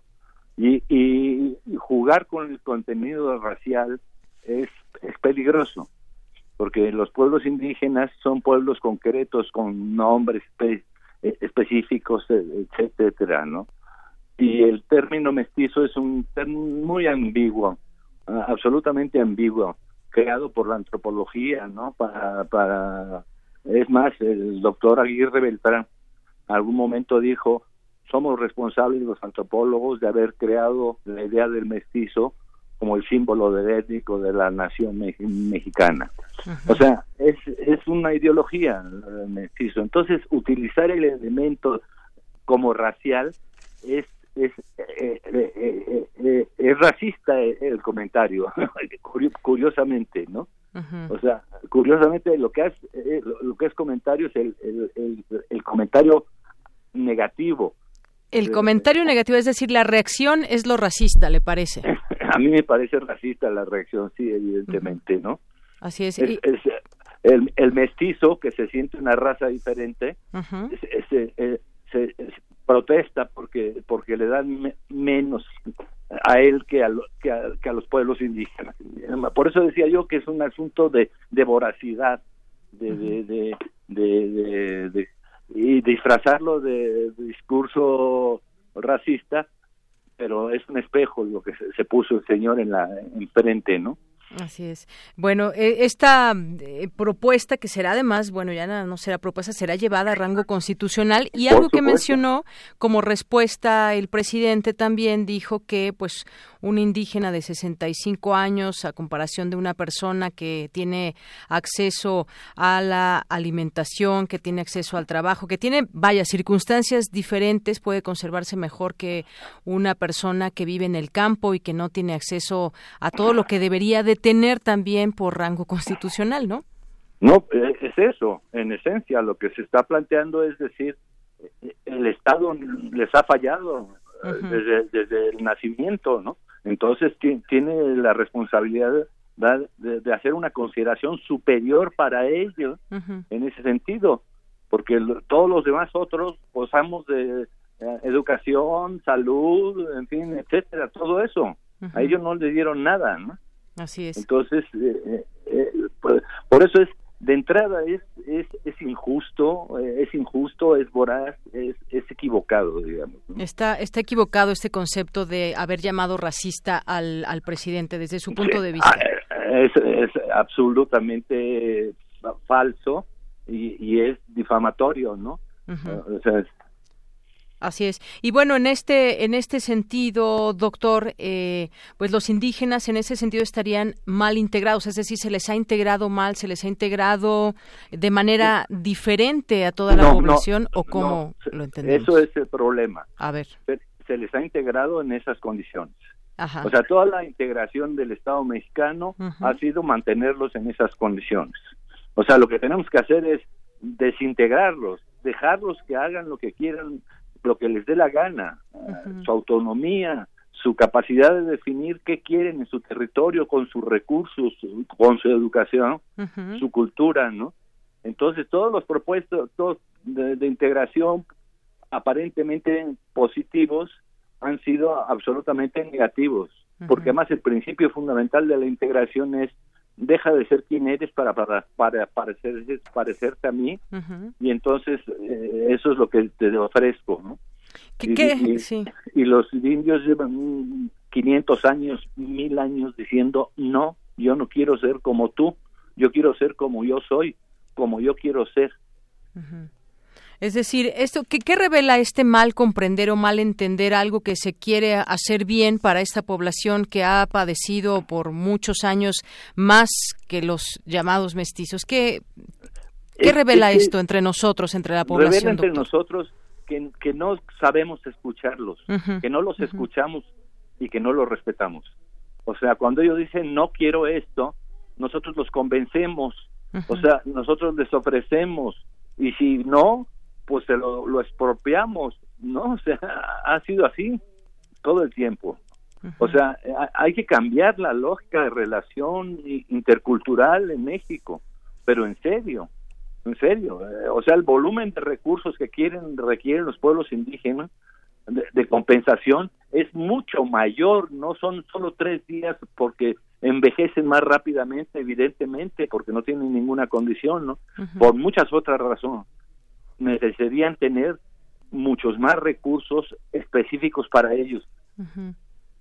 Más recursos o al menos esa prioridad que se que no que se les ha negado, que no, no les ha llegado desde hace muchísimos años para que tengan las mismas condiciones que un adulto mayor eh, que vive en la ciudad, por ejemplo. Por, por ejemplo, o sea, pe- pero es que ellos no quieren vivir como vivi- vivi- vivimos en la ciudad. Esa es una de las cosas importantes. Ellos quieren tener un modelo de vida pro, propio, que es mucho más saludable que el nuestro. Lo que pasa es que ellos están eh, sometidos a, a la miseria continua, a la Coca-Cola, a ese tipo de cuestiones, entonces evidentemente la gente envejece más temprano, ¿no? Eh, y, y- y está más más más su salud más deteriorada. Así es. Y esto es lo que, digamos, se podría llamar las acciones afirmativas, es decir, eso eh, término que se da una acción que pretende establecer políticas eh, co- conocida como discriminación positiva. No, ¿O cómo? A ver. discriminación no, es, es, ah, no, es, son Le quitamos lo discrimina la palabra discriminación. La, la- la discriminación discrimina de entrada, ¿no? Ajá. No es discriminación. O sea, por eso se equivocó el senador ese que dijo que era- no no es una discriminación inversa, no es eso. No hay discriminación positiva, En digamos. absoluto, no, no hay discriminación positiva. La discriminación en cualquier forma es negativa. E- Es, es establecer las condiciones reales para acabar con la desigualdad. Ese es, el principio fundamental. No, no, no es muy complejo. Claro. Y para, para, para aca- acabar con la desigualdad hay que evitar que se hagan desiguales lo- todas las condiciones de la gente, ¿no? Así y aquí es. están eh, desiguales a lo bestia todas las condiciones de la gente, ¿no? En- eh, es un país de un pocos, un cuantos ricos, una clase media deteriorada, ¿no? Y la mayoría de pobres. Claro. Es- eso es lo, lo que hemos hecho. Entonces, lo que tenemos que cambiar es, es eso. Eso es lo que tenemos que cambiar y en este sentido, pues eh, son acciones positivas en este sentido, eh, esta aplicación, por ejemplo, de esta política en particular que platicamos y que será elevada a rango constitucional y que encaminada a favorecer a, a- a estos grupos que son mari- eh, minoritarios y que historia, históricamente han padecido muchísimo. Eso, así lo entendemos. Sí, despojo, efectivamente, porque lo que lo hemos, los hemos despojado su territorio, sus recursos. Por eso hay una clase media y por eso hay ricos en México, porque les hemos ido quitando todo, todo el tiempo. Entonces, la reparación elemental, eh, eh, yo diría que es una es un simple reparación. Eso diría no es ni siquiera es una acción afirmativa, es una reparación elemental. Bien, bueno, pues eso, eso queríamos preguntarle a raíz de todo esto que desembocó, que además, bueno, hubo un escándalo ahí en, en, redes sociales y queríamos tener justamente estos términos bien empleados. ¿Qué significa eso que dijo el presidente en torno a que recibirían esta, recibirían su pensión a partir de los 65 años la población indígena y los demás a los 68? ¿Qué implicaciones positivas, negativas? Creo que nos los deja muy bien expuesto, doctor y le agradezco mucho por la información y por este análisis. Muy bien. Gracias y hasta luego. Hasta luego, muchas gracias. Bueno, pues ahí está el etnólogo, el doctor José del Val Blanco, director del Programa Universitario de Estudios de la Diversidad Cultural y la Interculturalidad, que además, bueno, pues una persona que sabe de estos temas, que ha estudiado justamente pues todo este tema de la diversidad cultural desde este programa universitario y más, y que nos da cuenta de por qué eso no es, no es un racismo, lo que se llevó a cabo esta tanto declaración y acción del eh, presidente Andrés Manuel López Obrador y esperemos que bueno quien quien pensaba o quien siga pensando que sea esto racista que haya escuchado al doctor y bueno pues cambie su punto de vista con respecto a lo que nos dijo al sustento y a y a la manera en cómo nos los explicó con estos argumentos que me parecen a mí completamente válidos y que nos ponen en sintonía de esto de quienes estudian justamente todos estos temas, términos y hay que ser muy cuidadosos porque tampoco se puede llamar una discriminación positiva desde su punto de vista. Continuamos. Relatamos al mundo. Relatamos al mundo. Porque tu opinión es importante, síguenos en nuestras redes sociales, en Facebook como Prisma RU y en Twitter como arroba PrismaRU.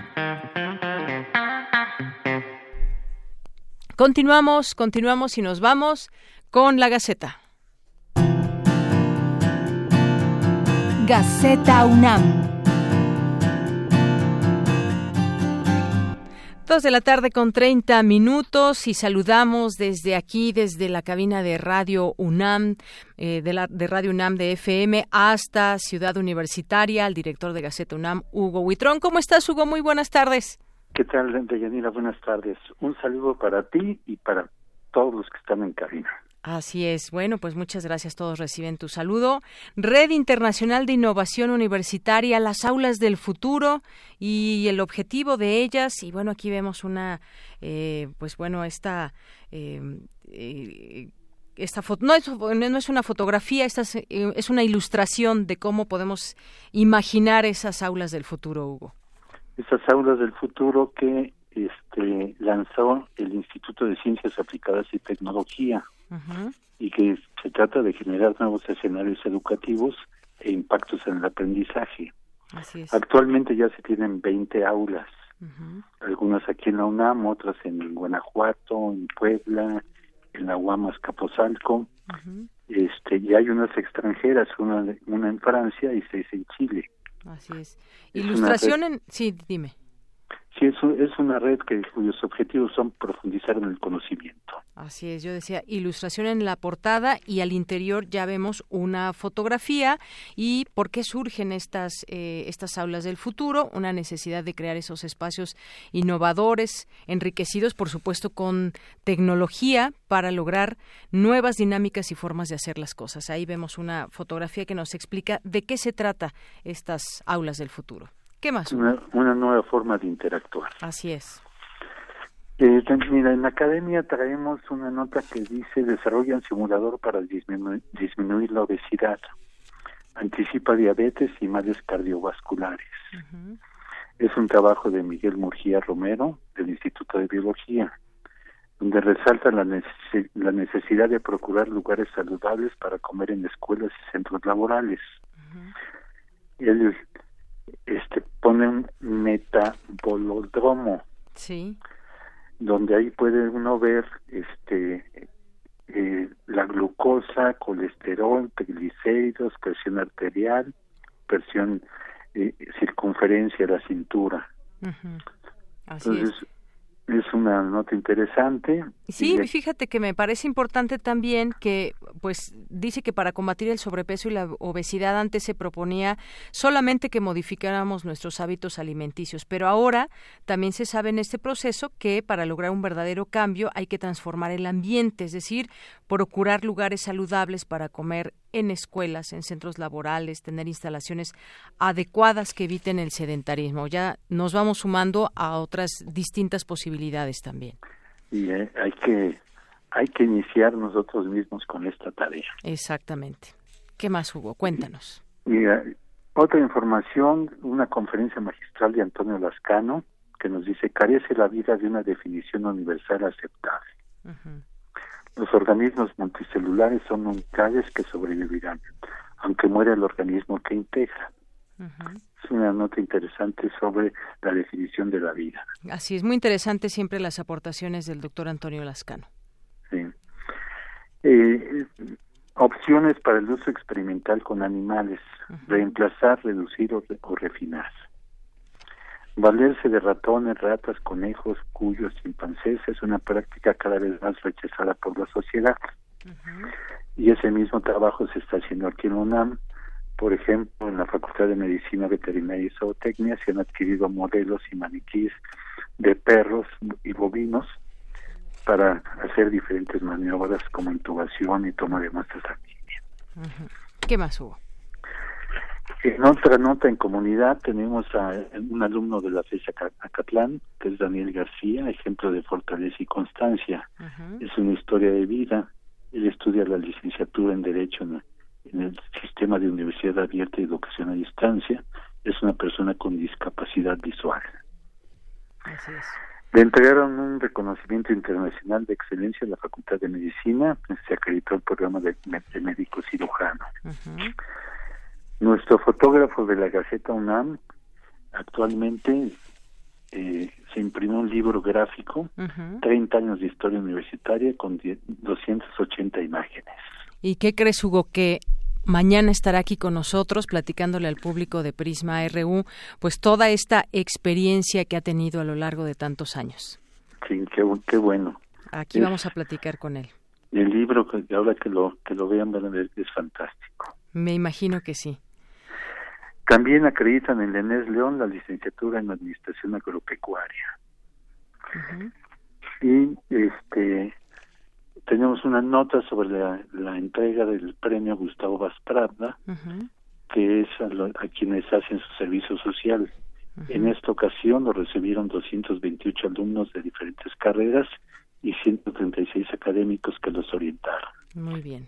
Y la cabeza nos dice, los universitarios factores de cambio y transformación social. Así es. Bueno, y por supuesto todas las invitaciones que como todas las semanas también nos, nos ofrece la Gaceta UNAM para que podamos disfrutar de ellas todos los universitarios, todo el público que quiera gozar de ellas. Así es la agenda, la agenda semanal que tiene todas las actividades académicas, culturales y deportivas que se van a realizar durante la semana. Toda esta información la traemos también en, la Gaceta UNAM. Y no se olviden que nos pueden seguir en gaceta.unam.mx. Así Por favor. Y bueno, pues con esto terminamos hoy esta sección de Gaceta UNAM. Y chequenla, por favor, ya sea vía, eh, vía digital o impresa, o que también la puedan recibir a través de WhatsApp. En, en efecto. Muy bien. Deyanira, pues muchas gracias y como siempre, este un saludo para todos y les, les digo, les, reitero, sean felices. Reitéralo siempre que sea necesario, Hugo. Muchas gracias y un abrazo. Hasta luego, buenas tardes. Hasta luego, muy buenas tardes. Tu opinión es muy importante. Escríbenos al correo electrónico prisma.radiounam@gmail.com. Queremos escuchar tu voz. Nuestro teléfono en cabina es 55 36 43 39. Es momento de irnos con los poetas errantes. Como cada martes estamos aquí muy contentos siempre de recibirlos en este espacio que ya han hecho suyo y que nos que nos traen siempre su trabajo que realizan con todo cuidado, con todo gusto, con toda pasión. Y hoy nos acompañan Pablo Castro y Leslie Estrada. ¿Cómo están? Muy buenas tardes. Gracias, Deyanira. Muy bien, y bueno, en esta ocasión venimos a presentar la cápsula de mi compañera Leslie.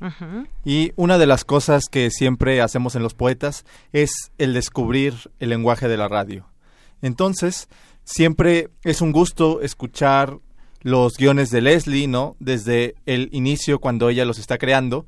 ¿Por qué? Porque es un lenguaje y una escritura un poco distinta, ¿no? No es un guion dramático, sino se basa eh, su guion y su manera de escribir en una manera narrativa muy profunda. Y bueno, qué mejor que, que explicarlo que la propia autora del guion. Así es, Leslie, cuéntanos, ¿qué vamos a escuchar?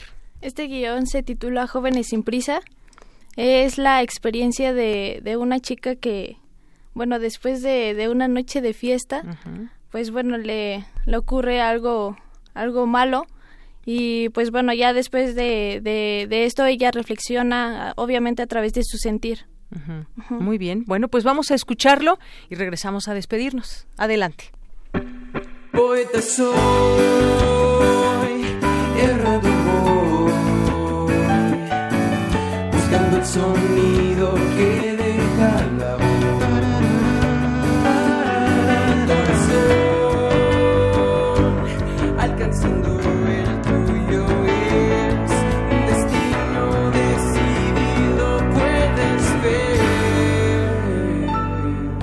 errantes.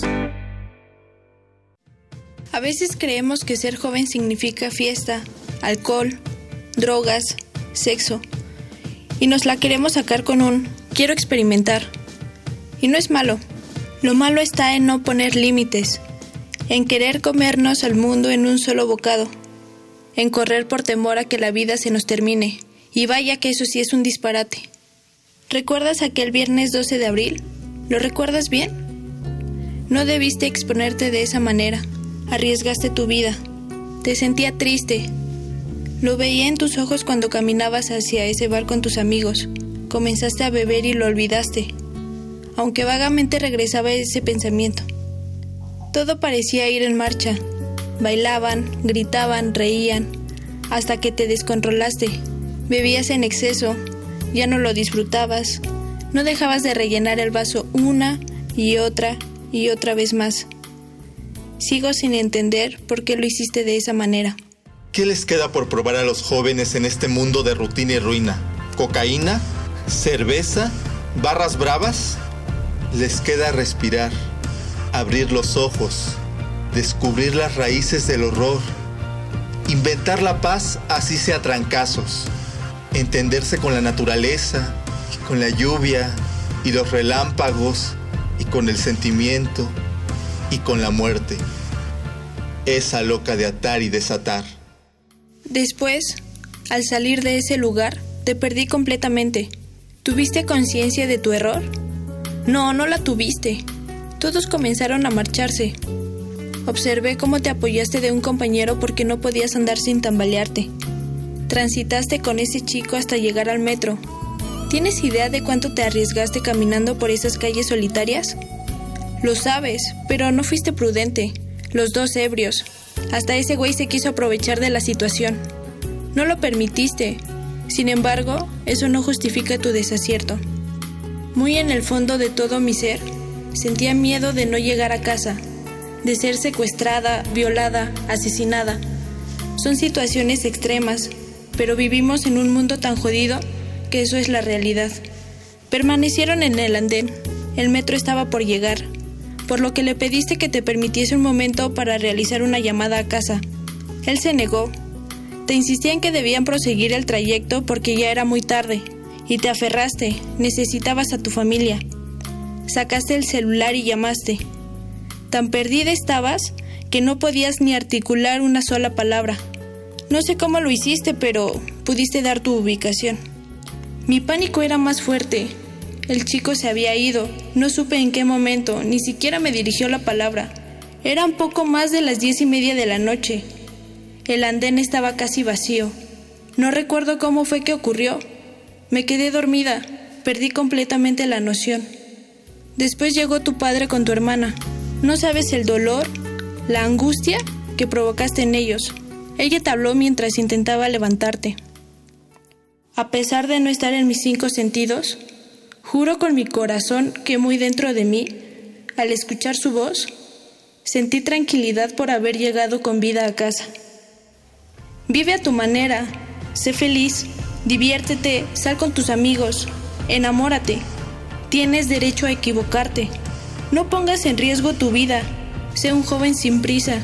No te conviertas en un viejo prematuro, que al final un par de copas no lo vale. Lo que acabamos de escuchar es el proyecto radiofónico de los estudiantes que realizan el servicio social en Radio UNAM, unidos solo por el amor a la poesía y al sonido. Radio UNAM, experiencia sonora.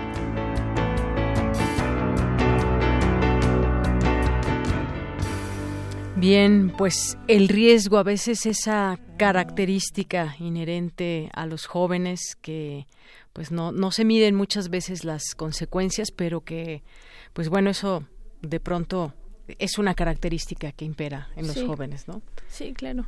Creo que esta historia nos hace comprender también distintas bueno una situación en particular ese tipo de riesgo pues es demasiado y nos puede nos puede traer consecuencias. Qué joven no se expone no lo sé pero hay muchos que se exponen a ese tipo de cosas y a otras más. Hablemos del tema por ejemplo de las drogas que justamente muchas veces es en, en, en las edades tempranas donde se enquista esta desafortunada o de su desafortunado uso porque nos nos, eh, nos lleva más allá de la realidad. A veces si queremos escapar de la realidad es una, una salida falsa, ¿no? Bueno, pues, ¿qué más podemos decir antes de despedirnos? Pablo, Leslie, algo que quieran comentar. Sí, mandarle un gran saludo a nuestro músico e ingeniero en audio, Gabriel Gutiérrez, que fue el encargado de editar todo este guion a la perfección y y, que quedara, ¿no? También mandarle un saludo a todos nuestros compañeros poetas, sobre todo a la productora Marta Romo. Muy bien. Leslie. pues bueno, ya el... Espero que... Bueno, es para que disfruten la vida, ¿no? pues sí, em, que siempre tengan pues límites, ¿no? Porque pues obviamente somos conscientes de lo que es bueno y malo, pero pues sí, ya tener como esas salidas fáciles, como tú lo mencionabas, para escapar, pues no, creo que no, no va por ahí. Claro, siempre, siempre hay opciones diferentes y opciones que se pueden acomodar para, para llevarnos por el camino que nosotros elijamos, pero un camino que nos lleve, que nos lleve por la tranquilidad y la paz, ¿no? Iba a decir la felicidad, pero también la tristeza es parte de, es parte de lo que vivimos. Claro de manera cotidiana. Pues bueno, pues como siempre felicitarlos, la verdad es que yo los veo siempre o cada vez más integrados al equipo de los poetas errantes, me da mucho gusto que estén aquí y que nos traigan su trabajo todos los martes, así que felicidades y los esperamos a la siguiente. Gracias, a ti por darnos el espacio, Deyanira. Hasta luego, Pablo Castro y Leslie Estrada hoy nos acompañaron aquí en Los Poetas Errantes. Continuamos. Queremos escuchar tu voz. Nuestro teléfono en cabina es 55 36 43 39.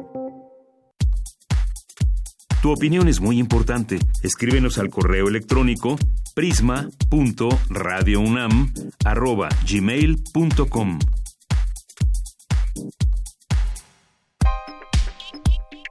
Colaboradores RU. Literatura.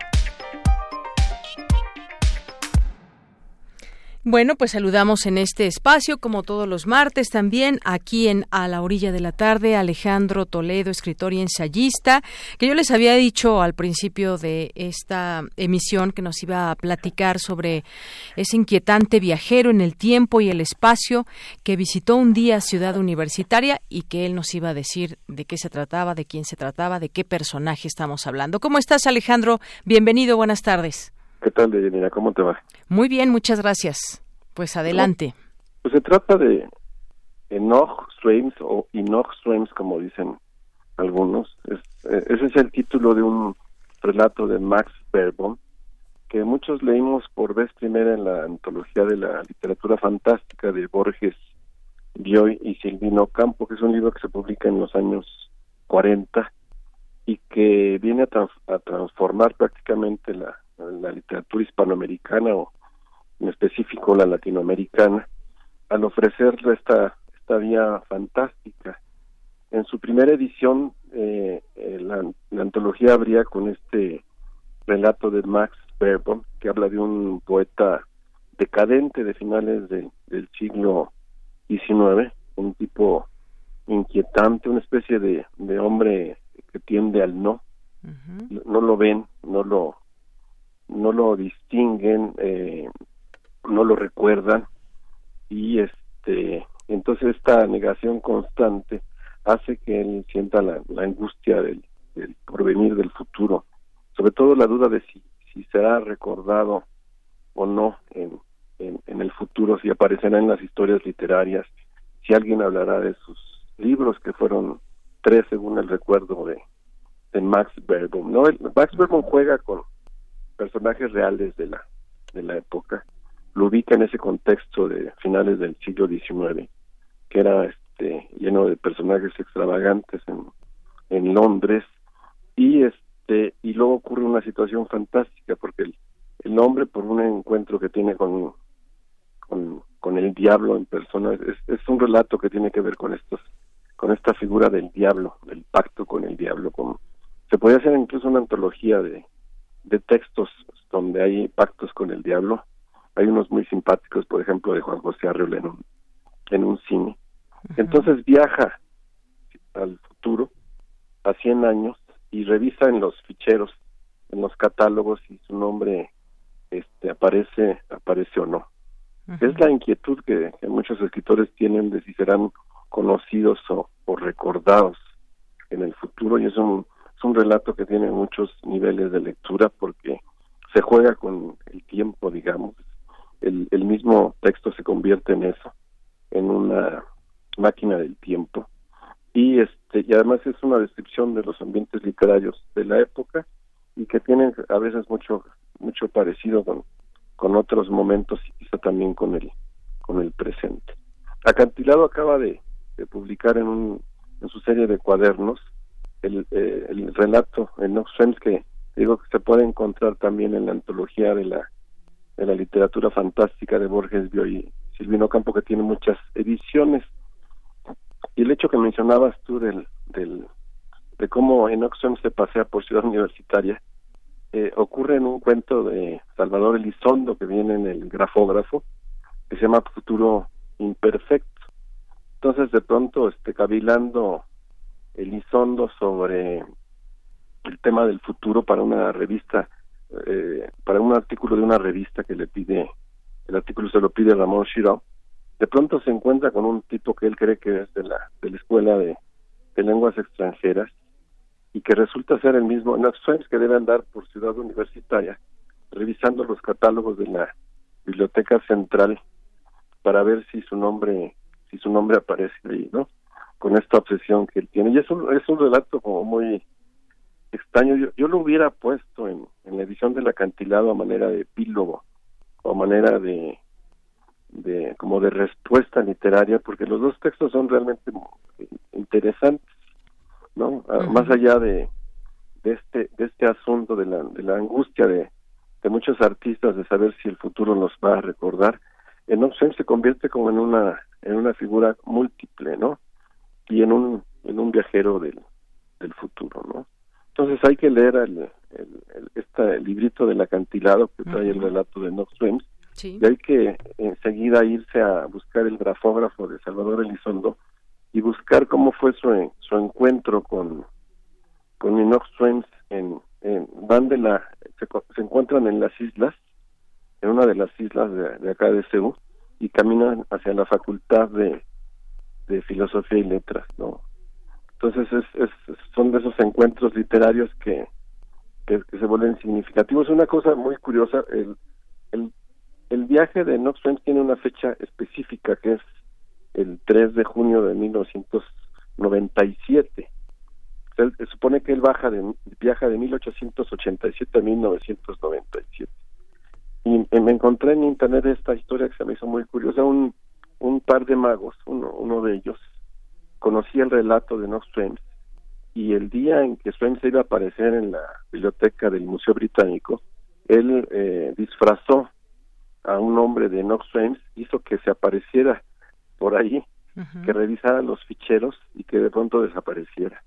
Entonces muchos lectores este, que tenían la curiosidad de saber si, realmente ocurriría algo el 3 de junio de 1997 en Londres, en, la, biblioteca del Museo Británico, se, se, asombraron al ver que un tipo extraño aparecía ahí, pedía catálogos, revisaba catálogos y después se, se esfumaba, ¿no? Eso sí ocurrió en la en la vida real a partir del, del relato de Max Beerbohm, ¿no? Muy bien.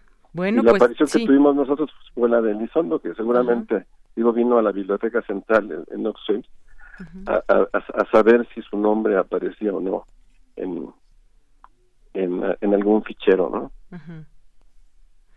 Muy bien, bueno, pues ahí está esta historia que nos cuentas, que a mí me, me, gusta ese contexto que nos das de, de las lecturas que nos que nos eh, que nos recomiendas de los libros y bueno, pues esta historia que tiene, pues bueno, me, me parece que mucho mucho de qué conocer y pues ahí está, conozcamos este este cuento eh, que nos dices y este gran personaje, ¿no?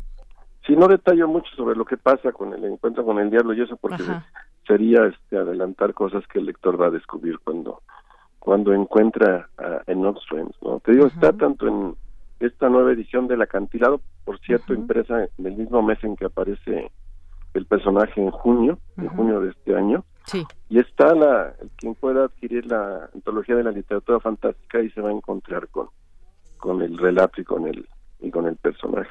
La antología de la literatura fantástica. Pues así es. Muchísimas gracias, como siempre, Alejandro. Te mandamos un saludo y un abrazo. Que estés muy bien. Nos vemos. Igualmente, hasta luego. Muy buenas tardes.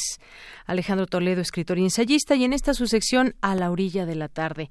Y bueno, pues ya casi nos vamos, pero hay información también importante que compartir con ustedes. En Información Nacional estaba viendo ahí de pronto ahí uno de los medios impresos, bueno, también por supuesto que podemos checar a través de Internet el Universal, pues lleva a cabo algunas encuestas y ahora llevó a cabo una que eh, pues habla del ejército y dice que tras Culiacán, ejército con opinión favorable, revela la encuesta que hizo este medio. Dice a un mes ya del fallido operativo en Culiacán, Sinaloa, para atrapar a Ovidio Guzmán, la mayoría de la población tiene una buena o muy buena opinión del ejército mexicano, según una encuesta nacional en vivienda realizada por este medio eh, de comunicación. Adicionalmente, por el Universal, adicionalmente dice el, el ejercicio revela que luego de lo sucedido en Culiacán y de los posteriores hechos de violencia en el municipio de Bavispe, Sonora, el ejército es visto como una de las instituciones que más confianza genera entre los ciudadanos, solamente detrás de la familia y la Iglesia. A la pregunta, ¿la opinión que usted tiene del Ejército de México después del operativo realizado en Culiacán es muy buena, buena, mala o muy mala? 62.5% de los encuestados respondió que es muy buena o buena, mientras que 17.5% dijo que mala o muy mala y 12.5% indicó que ni buena ni mala. ¿Usted qué opina sobre este tema? Bueno, en otras, en otras cosas, este ciberataque del que hablábamos de, de, Pemex dice que vulneró 60 áreas de Pemex. Ya se están dando a conocer algunos datos interesantes. Dice que vulneró 60 áreas de Pemex, temen pérdida de datos. Este ataque cibernético a petróleos mexicanos pudo afectar a 60 direcciones, subdirecciones, gerencias, la unidad de control interno institucional y la auditoría interna, que son los niveles máximos de la petrolera y que resguardan información relevante de la firma. De acuerdo con un exfuncionario de la empresa que participó en la implementación de la transformación digital de Pemex, que inició en 2017, eh, dijo que eh, si el propósito del ataque a los sistemas informáticos fue borrar información comprometedora, es altamente posible que se haya logrado. Esto no, no es revelación de las autoridades ni nada, es de una persona que fue entrevistada y que incluso no se da su nombre en esta eh, en esta nota. Dice que en 26% de los, de los ataques, de los casos, un ataque cibernético exitoso puede eliminar más de 10.000 registros. Así que bueno, pues vamos a ver qué dicen posteriormente las autoridades con respecto a este tema. Y bueno, pues en otras cosas, juez niega amparo a Emilio Lozoya contra orden de captura por caso agronitrogenados. Un juez federal negó amparar a Emilio Lozoya, recordar, exdirector de, de Pemex, contra la orden de capturarlo por el delito de operaciones con recursos de procedencia ilícita por el caso de agronitrogenados. Así que, pues bueno, no hay esta posibilidad de amparo por lo pronto eh, con este con este juez y bueno pues ya casi nos vamos estaba leyendo también ahora que este fue un fin de semana largo y que además bueno se trata de eh, dicen incentivar también el pues la compra y venta más barata para los consumidores pues se habla da a conocer la Concanaco de que este fin de semana se superó la meta de ventas del Buen Fin y que rebasaría los 120 mil millones de pesos. Si usted fue uno de los que estuvo en los centros comerciales consiguiendo todo a menor precio, supuestamente, bueno, pues fue uno de estos de estos dineros que entran en este conteo. Bueno, pues nos despedimos me parece que esa canción también la habíamos escuchado hace un momento con los poetas errantes, ¿verdad? Bueno, pues con esta canción nos despedimos. Es la voz de Sting, ¿no? Y la canción se llama Ship of My Heart. Con esto nos despedimos. Gracias, buenas tardes, buen provecho. Yo soy Deyanira Morán y a nombre de todo el equipo le deseo que tenga una gran tarde que nos escuche mañana en punto de la una y que nos siga mandando sus opiniones. Siempre las leemos y escuchamos. Gracias, buenas tardes.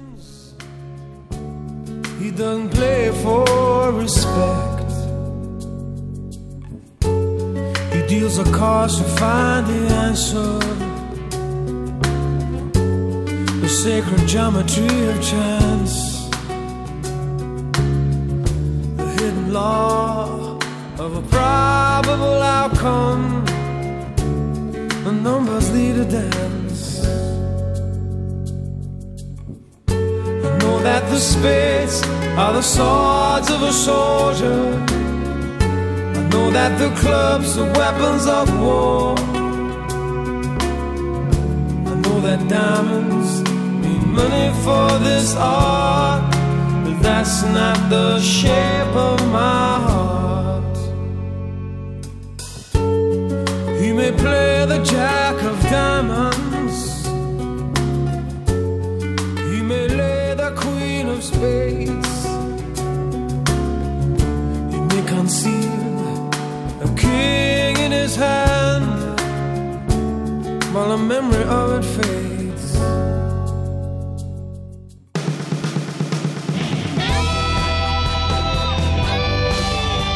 Prisma RU. Relatamos al mundo.